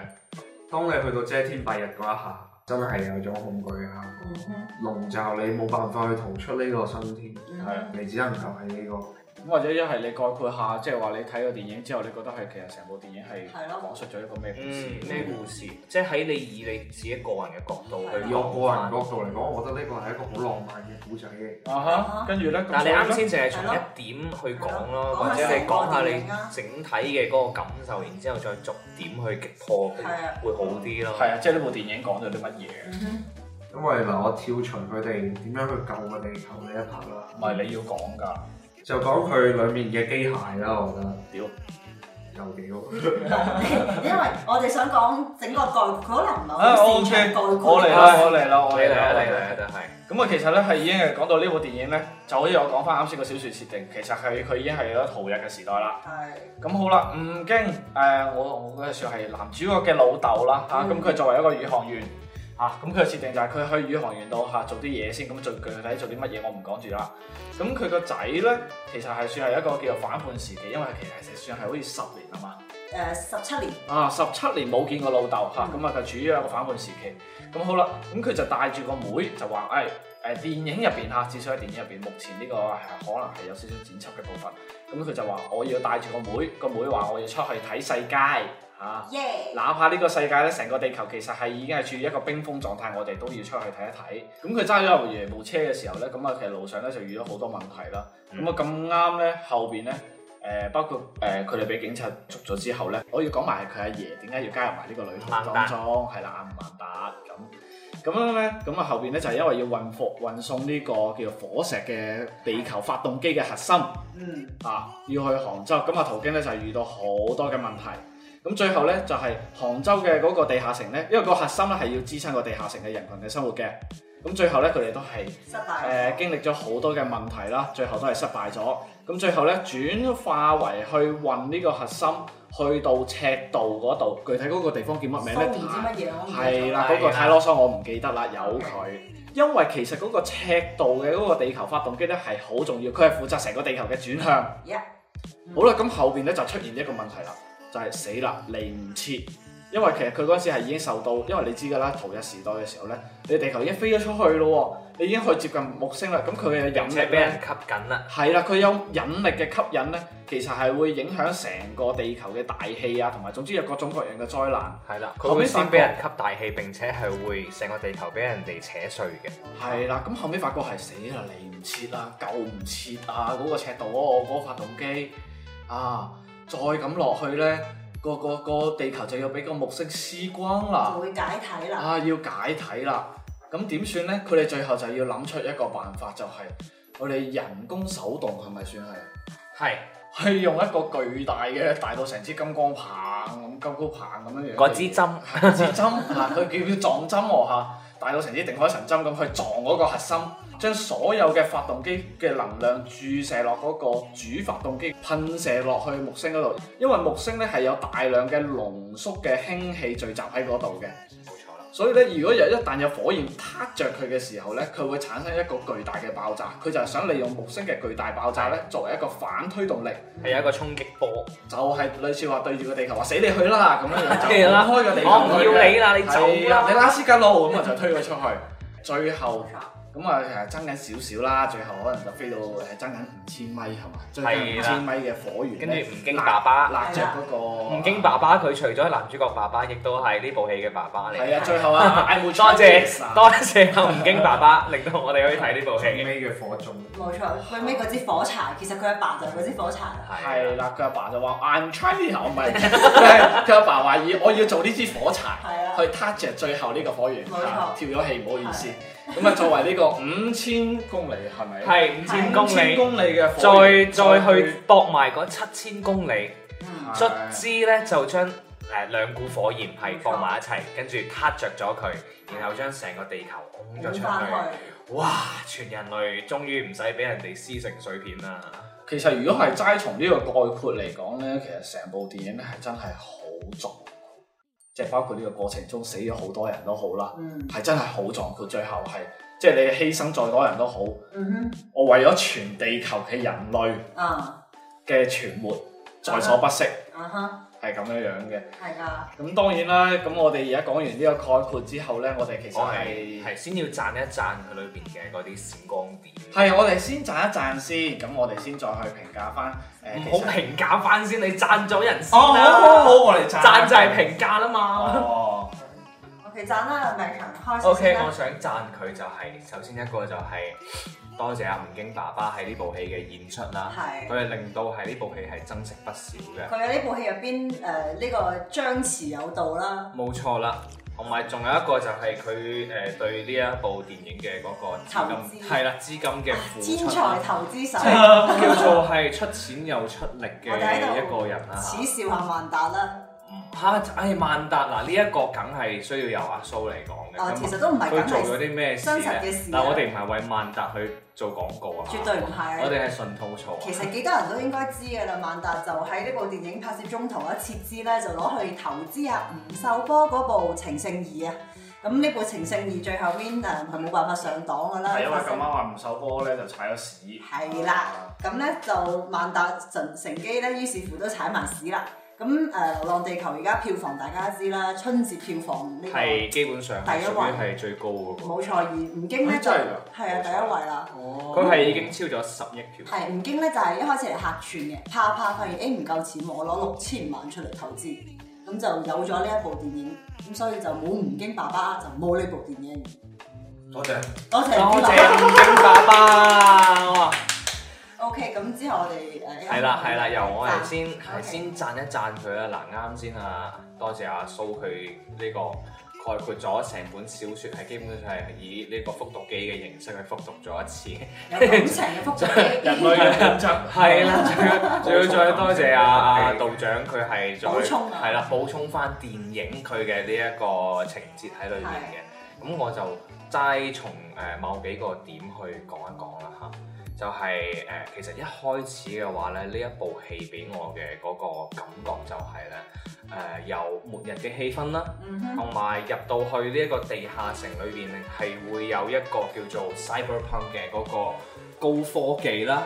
覺得國產 cyberpunk 好似。誒係有啲人係會覺得幾違和嘅，啊但係事實上最我主要咁多年個白酒樽都仲係係啦，其實我個人 我個人自己嘅嗰個叫做話審美啦，啊我哈係覺得共產主義佢又帶有少少嗰種係好似埃及金字塔式嘅嗰隻色彩嘅話咧，啊係幾貼合呢一個風格嘅。 o k 係啦，咁所以其實部電影一開始嚟講嘅話，就已經俾我呢一個亮點啦。嗯再加上呢，有就係呢一個男女主角啦，咁我哋就着重講下女主角啦，佢係一個真係好可愛嘅妹妹仔。冇錯，導致到呢，就係、可能係誒唔知女性觀眾點啦，反正誒、呃就男性觀眾嘅角度啦嚇，我同阿忽忽呢，都會覺得佢做好多嗰啲真係好忽忽嗰啲嘢呢，哦係啊可以 接受嘅，係係可以接受到嘅。 OK 係咪先？啊真係好可愛啊！呢個係真係好呢兩個人喺睇一部災難片嘅時候，都依然關注演員嘅呢個可愛，顏顏值，值我一直都覺得佢好浪漫嘅呢出電影。係其實令我覺得呢部電影嘅節奏可能未緊湊到令佢哋無暇顧到其他嘢，佢哋依然可以留意呢個演員嘅顏值嘅。同埋仲有一個係真係需要讚嘅一樣嘢就係、誒，我哋唔好講我哋中國即係國產片而家嘅嗰個特效水準可以去到咩程度？啊哈，我哋不如就講一講我哋呢個國產電影，即係而家呢一部啦嚇。嗯首先係我哋寄予厚望嘅一部科幻片。啊哈，並且佢係將佢需要用嘅特效嘅地方嘅話咧嗯，佢係用到位啦。並且表現形式方面係嗯 match 翻佢成個故事背景啊，同埋嗰個風格啦，就令到我係覺得，誒、哎呢部片哇西非利喎、因為其實佢規避咗中國科幻片嘅啲短處啊，即係冇同外星人打交啦，又冇一啲誒、呃人哋外國科幻片成日用到嘅一啲元素，僅僅就係將成個空間定喺地球空間站木星，咁所以就會可以規避到好多呢啲科幻片上邊我哋誒、平時即係滿足唔到嘅特效嗰啲誒短處咯。啊，明白。唔係，其實我覺得對於誒、呃、電影嘅設定嚟講咧，係真係比較接近於即係中國式嘅科幻咯。嗯你真係真係睇到，哇！真係好有中國味啊！呢樣嘢我真係講唔出，即係你你唔再似以前睇到你以前嘅誒、呃外國嘅科幻片幾咁宏大啊，啊兩樣嘢就係高科技啊乜嘢，佢係或者或者係點講咧？佢係更加接近於近現代嘅 feel。即係即係即係到咗嗰個年代嘅垃圾車仲係手動波 喎， 係係啊係啊係啊係啊！雖然佢嘅手動波係真係揸住個波嘅，已經係有人吐槽過呢一點啊話嚇未來點解架車仲唔係全自動開啊嘅咁樣樣，但我覺得你都仲係 OK 嘅。其實有個細節嘅就係誒吳萬達咧，啊哈，佢咪誒聽蟹巢蟹巢，係啊蟹巢蟹巢咧，我就當佢係零零後或者係一零啊九五後或者零零後，九五到零零後，啊，係咯係咯，OK 啦，九九 O K，我哋唔好再咁係咯，差唔多咁啊當佢嗰個時代啦。咁其實如果計翻咧，佢個孫嗰代咧，其實真係隔咗唔係好多年嘅咋。你覺得求其他唔好糾結呢啲數字啦。 OK 你你講下你嘅想表達嘅核心嘅嗰一樣。唔係，所以咧，其實係佢佢個呢樣嘢咧，佢呢個細節咧就體現於係，即係我我係擔心係會可能有人會質疑呢部電影。哇！你個科技水準就係你到咗未來，點解仲係啊咁嘅屎樣嘅？啊因為未來就在不遠啊！係啊，佢嘅設定係其實係未來就在不 Winter 遠 is 處啦。而家因為嗰陣時啲人唔需要研究手機呢樣嘢，可能佢已經有更加先進嘅通訊，佢哋只係需要哦對話。佢就係嗰個手臂嗰、個嗰嚿有嚿嘢係，係哦嗰個係記錄專門防心空誒生命體徵嘅啫。 OK 重工業時代咧，佢哋唔需要娛樂啦，可能嗰陣時就已經好啦係啦，咁啱先我都讚咗佢嘅嗰幾點啦，嗯輪到大家你去賺咗佢妹妹仔定賺哼，佢？就真係賺咗妹妹仔靚 啫。嗱哦係啦，其實就成部戲對於我嚟講嘅話啦啊哈吓，就除咗呢一個 cyberpunk 同埋共產主義嘅結合啦，嗯，我係覺得妹妹仔係真係呢一部戲一大亮點啊，所以係要即係着重筆墨去讚佢嘅，但係我都準備着重今日咁嘅吐槽呢個角色嘅設定。你唔誒、好吐槽我哋佢先賺完佢先讚啦。完 OK，OK 先。其實我睇完小説再睇呢部電影嘅嗯，但係都令我覺得有讚嘅嘢咧係。呢個場景嘅設計係真係掂。其實咧，呢部小説咧，因為阿蘇都睇過啦。其實呢部小説真係好短，係非常。佢成日其實對入邊嘅場景啊，同埋當其時嘅科技呢，係冇點描述到係去到咩程度啊！即科技係係冇當其時嘅成個社會嘅設施係冇講噶，嗯所以我覺得呢個電影佢可以保存呢樣嘢。嗯哼誒、並我且覺得係叫做話自己係叫做再創作補咯，充咗咯，係啊，係唔啦係其實我都覺得應該係有阿劉慈欣嘅一部分功勞喺度嗯嘅，係係啦，呢個要讚下劉慈欣啊啦。嗯劉慈欣佢係的而且確係即係叫做我我哋呢一代人嘅叫做話誒，唔好話科科幻小説嘅啟蒙啦，起碼佢係我哋中國嘅嗰個科幻小説嘅嗰個叫做中堅嘅力量咯。嗯到到而家即係二十一世紀，你話你你仲有啲咩幻想呢？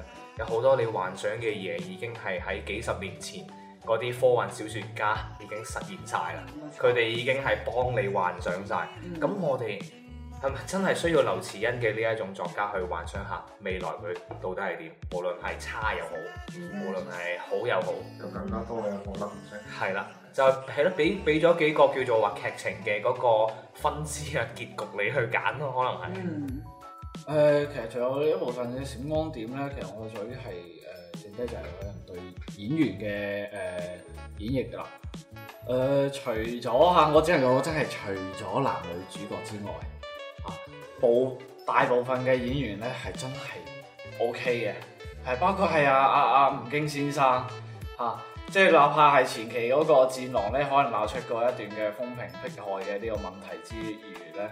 喺呢部電影咧，我係佢真係覺得係詮釋係十分到位嘅。嗯哪怕係無論係對一個誒，呃佢、作為一個父親對仔嘅愛都好啦，同埋一個作為一個誒、呃、軍人，佢都算係軍人啊嘛，算其實喺入算算邊算，係對最對一個全人類所付出嘅貢獻冇任何廢話。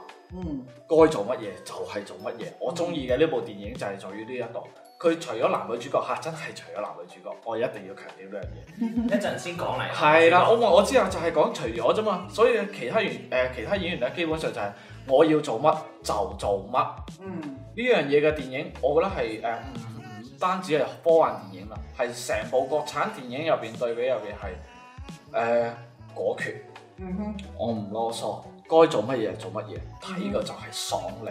講完㗎啦，我哋係啊係咁到呢個安靜咗好耐嘅忽忽，啊其實我睇最主要我琴晚醉咗，所以咧我對呢部戲嘅印象已經慢慢消磨。頂啊！即係然之後最大最大嗰個印象係嗰個木星，啊離哈你最近嘅位嗯置。啊哈，因為仲有一個係毀滅咗之後嘅中國，嗯哼因為以前係冇乜機會睇到呢一樣嘢。嗯哼嗯哼嗯如果當你睇到嗰陣時，你真係知道係有可能嘅嗯哼，呢係啊樣有嘢，可能，又係有又又驚恐嗰個感覺。嗯哼其實你冇冇問我呢個已經最後已經忽略咗劇情嘅呢個人， ，OK，好啦，唔理你啦。咁阿蘇，你有冇咩嘢想補充啊？其實你都講出補充完嘅話，咁其實我哋就可以開始我哋嘅正題啦。真係雖然《流浪地球》佢嘅呢個風評好好，係咪先？誒係唔係誒？我我想喺度講咧嗯係，其實我哋四個人咧依然都係對呢部電影咧係真係讚讚賞，係係讚賞絕對嘅讚賞，但但係只呢，不過咧呢樣係嘢咧就可能係對於原著黨嘅呢個誒誒原原教旨主義啊係係啦，啦，咁啊即係係個人嘅觀點嚟嘅啫，個人色彩非常之濃烈，即係係哪完全怕不可係取嘅。我哋對對住，因為原著對住呢部電影點彈都好啦，我哋依然都係中意呢部電 影。係啦，始終我都覺得原著對呢同呢部嘢仲係冇乜關係咯。係。畢竟喺原著入邊畫過木星，只不過用咗可能百零兩百字咯。嗯所以我哋咻一聲就 O K，冇咗我哋啦所以就直接就唔好廢話啦，直接就講一講。開始屌，我哋唔係屌佢嘅，我哋講一講哦呢一部戲。誒唔係你，我都未讚你，居然就算啦，你唔好再讚啦， 我哋已經讚夠晒啦，我而哋且直成個接網絡都大家都喺度讚暈晒。係啦，已經你你想讚嘅所有嘢，人哋幫你唔讚係我咗啊係想㗎啦。講佢覺得選選材好聰明啊，即係夾縫中生存啊。佢呢部戲書入邊係有講一啲好敏感嘅對於人性啊、社會啊、世界嘅反哦，諷。係佢呢個選佢真係材全部避開晒。冇錯，完全完美避開晒。嗯，要過年的嘛。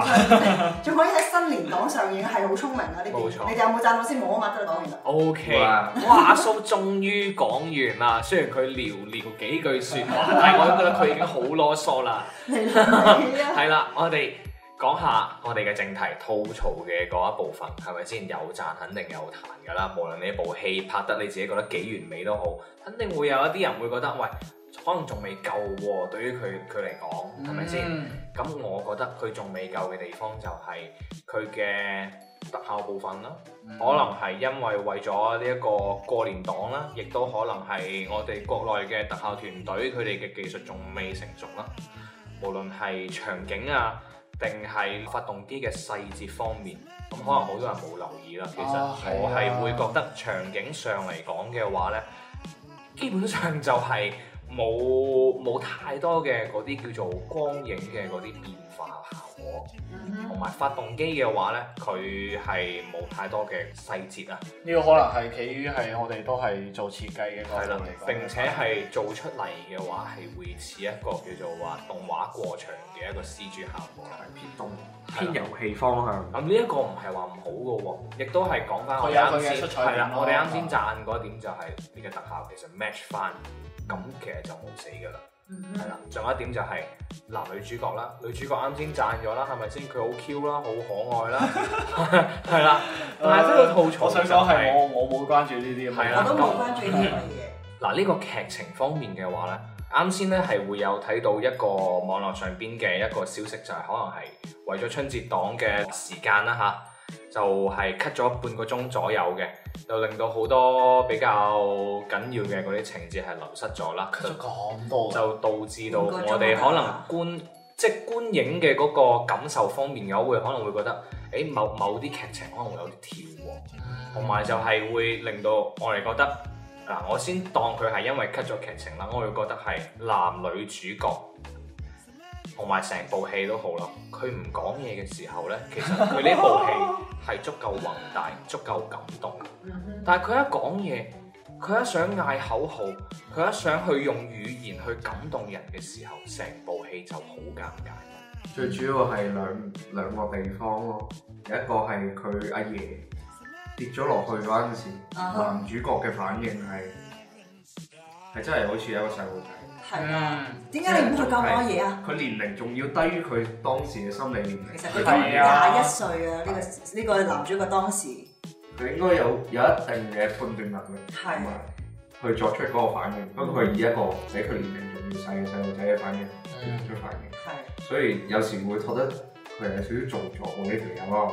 嗯哼咁咁第二點咧，第二點就係佢老豆同佢傾偈最尾嗰陣時，嗯佢老豆死啦！我啲記憶力又翻， 嗯佢老豆生啊咗二年巴渣啦，係，係相當於抬頭啊，你跌渣就啦，係嗰一段。之後佢又喺度咁樣，係其實係可以嘅。不過咧，我覺得演繹未夠咯。佢應該係以一個廿一歲嘅角度去睇，唔會咁兒戲去話。嗯佢當時呃咩啫發緊脾氣， 唔係 發脾氣，佢叫佢老豆全，我唔記得佢老豆全名係咩，但係佢當佢時叫佢係佢唔老好豆全去名。唔好去咁做啊嘛，係佢老豆之後即刻佢係首當先時叫所有人停止個發動，冇錯係啦。啊係啊係啊，所以我係覺得呢一部戲咧比較比較比較核突嘅一點就係、嗯我係想吐槽埋吳京添嘅。嗯雖然佢後尾即係我唔係話想吐槽吳京，我係想吐槽成個呢個編劇啊，或者係情節又好。當然啦，呢一部戲係咁樣樣編劇係係冇問題嘅，即係就但係從另外一個角度去睇啦嚇。嗯哼我係覺得人類嘅話呢，係真係即係冇辦法去以一個比較理性咁樣樣去行事咯。嗯咁吳京嘅話，佢唔理性，佢為咗佢嘅嗰啲親人，佢可能會喺空間站裏邊大肆破壞啦，並且係按按佢自己嘅嗰個計劃去行事啦。哼，仲犧牲咁咗一個隊係友啦添，。咁都係幾果斷嘅。嗯哼咁但係咧，佢嘅嗰啲仔仔女女啊，一一旦佢嘅嗰個身邊嘅人發生啲咩事，佢就即刻好似係喪失理智，好似一隻禽獸咁樣樣，嗯導致到咧其他嘅嗰啲人，雖然唔係佢嘅親人，嗯就受到更加之多嘅嗰個傷害。哼嗯哼係啦，呢、個就仲要再講埋另外一個誒、呃女軍官，嗯哼係啦，佢就係裏邊最勁抽一樣嘢，就係 bang bang。打火石打爆咗打咗個火個石打爆咗個火石，係真係打火石然後佢話不能再死人啦，係我就我就覺得係得你幾條條啊，得你幾條友仔喎，咪係唔可以死咩？你哋不如自己自我殺係覺得係嗰個好過女啦。軍官係你不如攞係支啦槍對住自己話咪不係能即時啦，啪！你哋自己成班友仔自殺，再留低粒火石，喂！我沿途路過我都可以執翻咪啦。係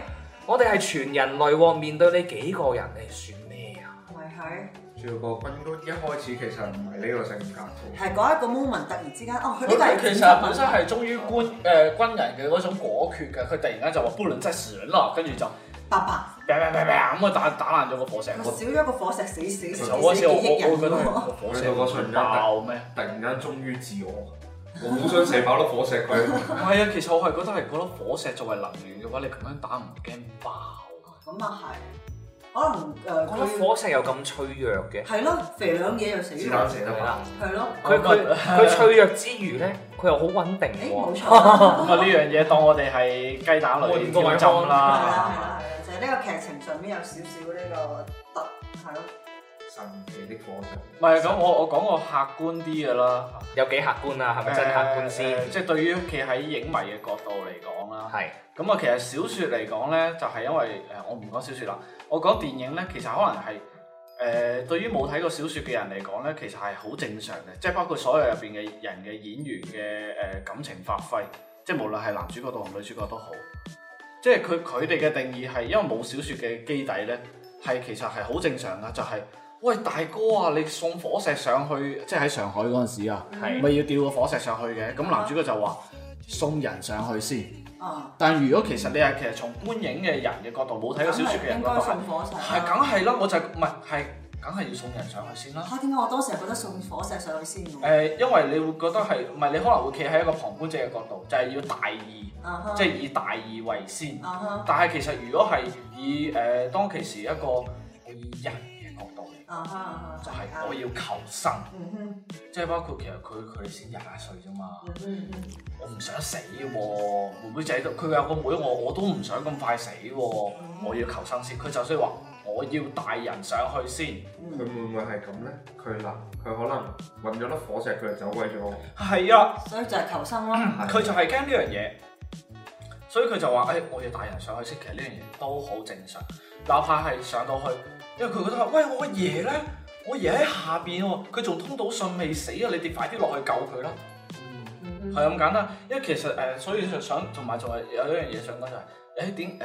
如果係從呢個電影嘅架構，我唔講小説啦嚇，哪怕我睇過小説都好，就係同電影嘅架構會啊，會覺得喂誒、好似啱先你哋講嘅，喂點解佢成廿歲人好似個僆仔咁樣樣啊？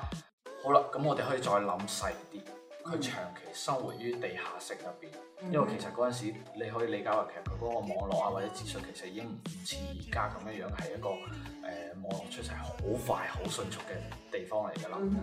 咁佢依然其實佢可能嘅心智係相對仲係好單純，啊我應該係更加係忠於自己，哈啊我該係點就係點，我唔會理你咁多，係人真係自私㗎，哈，係嘅，所以就係救上去就，喂唔得啊，我爺喺下邊啊，啊哈我爺可能受咗傷，你快啲落去救佢，啊哈啊哈，佢哋係咁樣樣，哪怕到最後吳京話要自我犧牲，唔得，喂大哥啊，即係你諗下，我唔講話科幻片啦，一旦出事嘅時候，你老豆。話要犧牲。喂，你大哥啊，你你可以控制嘅其他人，你可以叫佢停低，可以救低你老豆喎，你夠唔夠啊？嗯嗯嗯攞閪，我唔係，即即即係 即哇係即係大大話話，我都要話，呢個節目嘅噴出 拉，即係大大話話，我都要話，喂，停手啊你成熟班友鮑魚，係啊，喂，你哋唔好咁搞，你咁搞害死我老豆㗎。哪怕我老豆話叫我誒、我老豆話要要去死啦咁樣樣，都唔得。其實從電影角度嚟講咧，嗯哼，正常嘅。咁所以咧，我都可以理解呢成部電影一片讚譽咧係好正常。咁佢係的確好多地方做得好，咁呢啲誒如果有啲主要係咩，我覺得咧係一路佢哋都係每個人係非常之按呢個規章流程去做，去係啦，到嗰兩嗰兩 part 咧係非常之反反常嗰個狀態。啊哈，佢仲要係冇任何之前啲人冇話啲感情係好好融洽咁流暢咁去表達，嗯去哼，到嗰一忽佢突然間咁流暢表達，嗯哼，我覺得有啲奇怪。其實未必㗎，其實有一個細節嚇，呼應翻就係、電影入邊，我係覺得我我可能我個人嘅諗多咗啦，我係覺得嗰個細節其實佢又呼應翻嘅，嗯哼，就係、到最後佢哋剩翻佢哋呢一 team，佢要去拯救呢個地球，佢係以咗個主發動機去做推進嘅時候，佢請求呼援，最早嘅時候係冇人幫㗎，係㗎，嗰陣時係先係體現體現係冇人會為咗大義㗎。嗯哼。你哋啱先即係其實你哋啱先講嘅嘢係你哋角度係企喺大義嘅以角以度，一個上帝視角即係因為去睇呢一部戲。嗰陣時係已經知道自己要冧啦嘛。因為係喺啊。冧之前，其實佢哋每個人都係按住一個咁但係咁你其實係企喺男女主角就係、喂你你哋班友你哋去救地球關我咩事啫？你就係一個小平民，我就係一個平民，我就係一個普通人啫嘛。你哋救地球咪你哋去救咯，其實同而家一樣啫嘛。你哋去打仗咪你嘅事啫嘛，我哋最多關心下屌兩嘢嘅啫。嗯係嘛？咁我最緊要就係我當下應該珍惜嘅乜嘢？我嘅親人。嗯咁當然啦，呢樣嘢我係企喺客觀角度嘅。嗯嗯你講得十分之好，不如我哋最後尾總結一下啦，係咪先？啊我都講咗咁耐啦，嗯我哇！哋嘅節目時成個長，我哋第一期節目時長成兩個鐘，我諗好少電台節目可以一期整咁耐。係啦，咁所以嘅話呢，其實就嗱，我哋啱先用咗好短嘅時間去講一講我哋嘅嗰個新年啦，新年嘅有啲乜嘢做啦，同埋我哋未來嘅嗰個目標啦，係咪先？嗯哼，雖然成個人都冇乜目標噶啦，係冇錯。然後再用好短嘅時時間再介紹一下我哋嘅呢一個電台嘅嗰個起源啦，同埋呢個因由啦，係咪先？嗯，但係我哋用咗超級無敵長嘅時 間介紹咗《流浪地球》嘅冇錯呢一呢一個原著嘅小説同埋呢個我哋已經係電影嘅，吹爆。係啦啦，第一期係咁噶啦。係啊，呢個係即係後邊嘅吐槽已經係唔再重要啦。係啊我啦，哋係直頭就係用用呢幾十分鐘嘅時間去同各位聽眾講，就係快啲去睇原著同埋電影係值嘅得，睇啊嘅，值係得睇嘅，直接就係強行安利嘅嗰個狀態啦。冇錯。係係係啦啊，喂，其實誒，哪怕話我唔我唔想睇小説，我睇字好麻煩啦，睇電影係睇電影冇錯，啦，吹啊就完事啦。買票。係。一個超大嘅月球係啦啊！我啊，冇超聽大嘅月球就超大嘅木星超同你大埋嘅睇到嗰一幕，你嘅嗰個票價就值翻。同埋嗰個可愛嘅女主角我啊， Yeah，我冇未錯瘋啦。啦，即係部電影啊！啊，嗱嗱，過過年年飲個酒啊嚇，有啲 wing wing 地。嗯係啦，咁過年啦吓，係咪先就有嘢做嘅，咁就放完假就好翻工啦。係啦，咁待業緊嘅，咁你嗯就好搵工啊就係啦啦，好揾工或者係繼續 hea 啦，咁啊係啦，係啦。其實無論係你揾工或者係待業都好啦，嗯哼，真係一定要揾翻一個自己人生嘅目標又好啊，或者係興趣點都好咯。嗯就好似我哋想搞一個電台，你覺得佢係屎又好，冇人聽都好，咁其實呢個只不過係我哋嘅興趣點啫嘛。嗯但係佢延長咗我哋嘅嗰個主觀生命。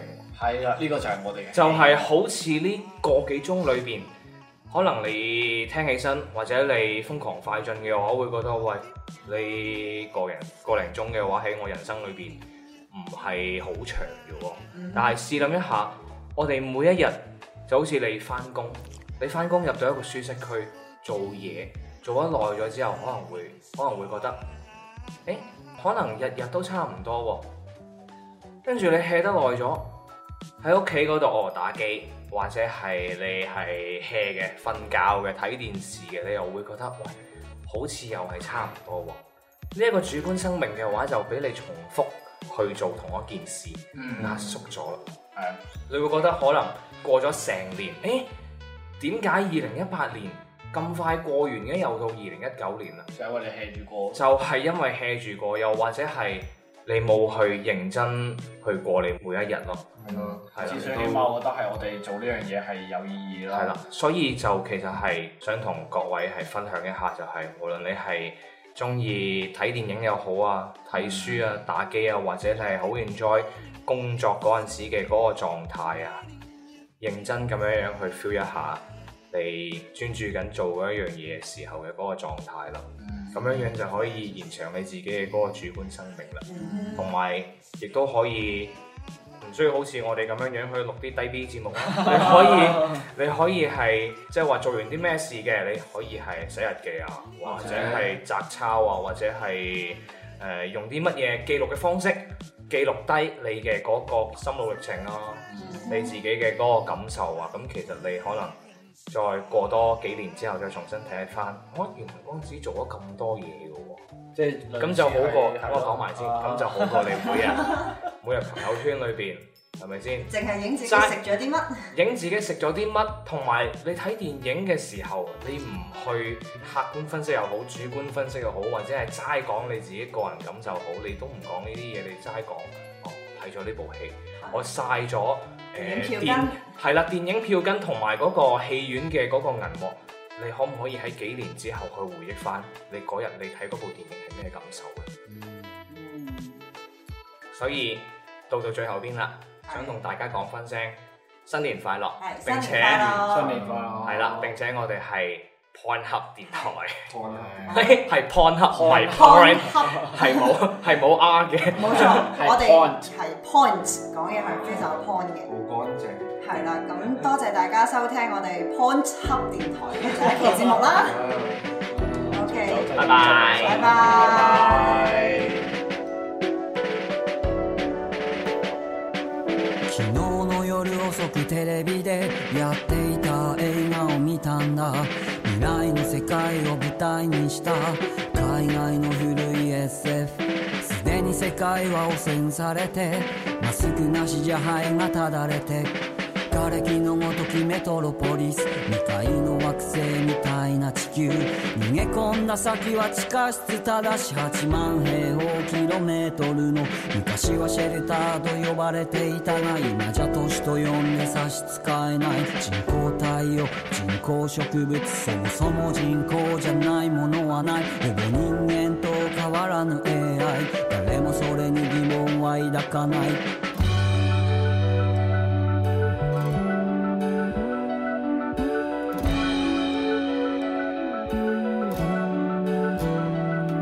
殺人略奪治安維持もなく力は力でしか抗えない犯罪の5割はアンドロイド科学の法案を憎む主人公全時代に CG もほどほどに徐々に確信に迫るミステリーだが実は彼もアンドロイド手ごわその映画のラストカット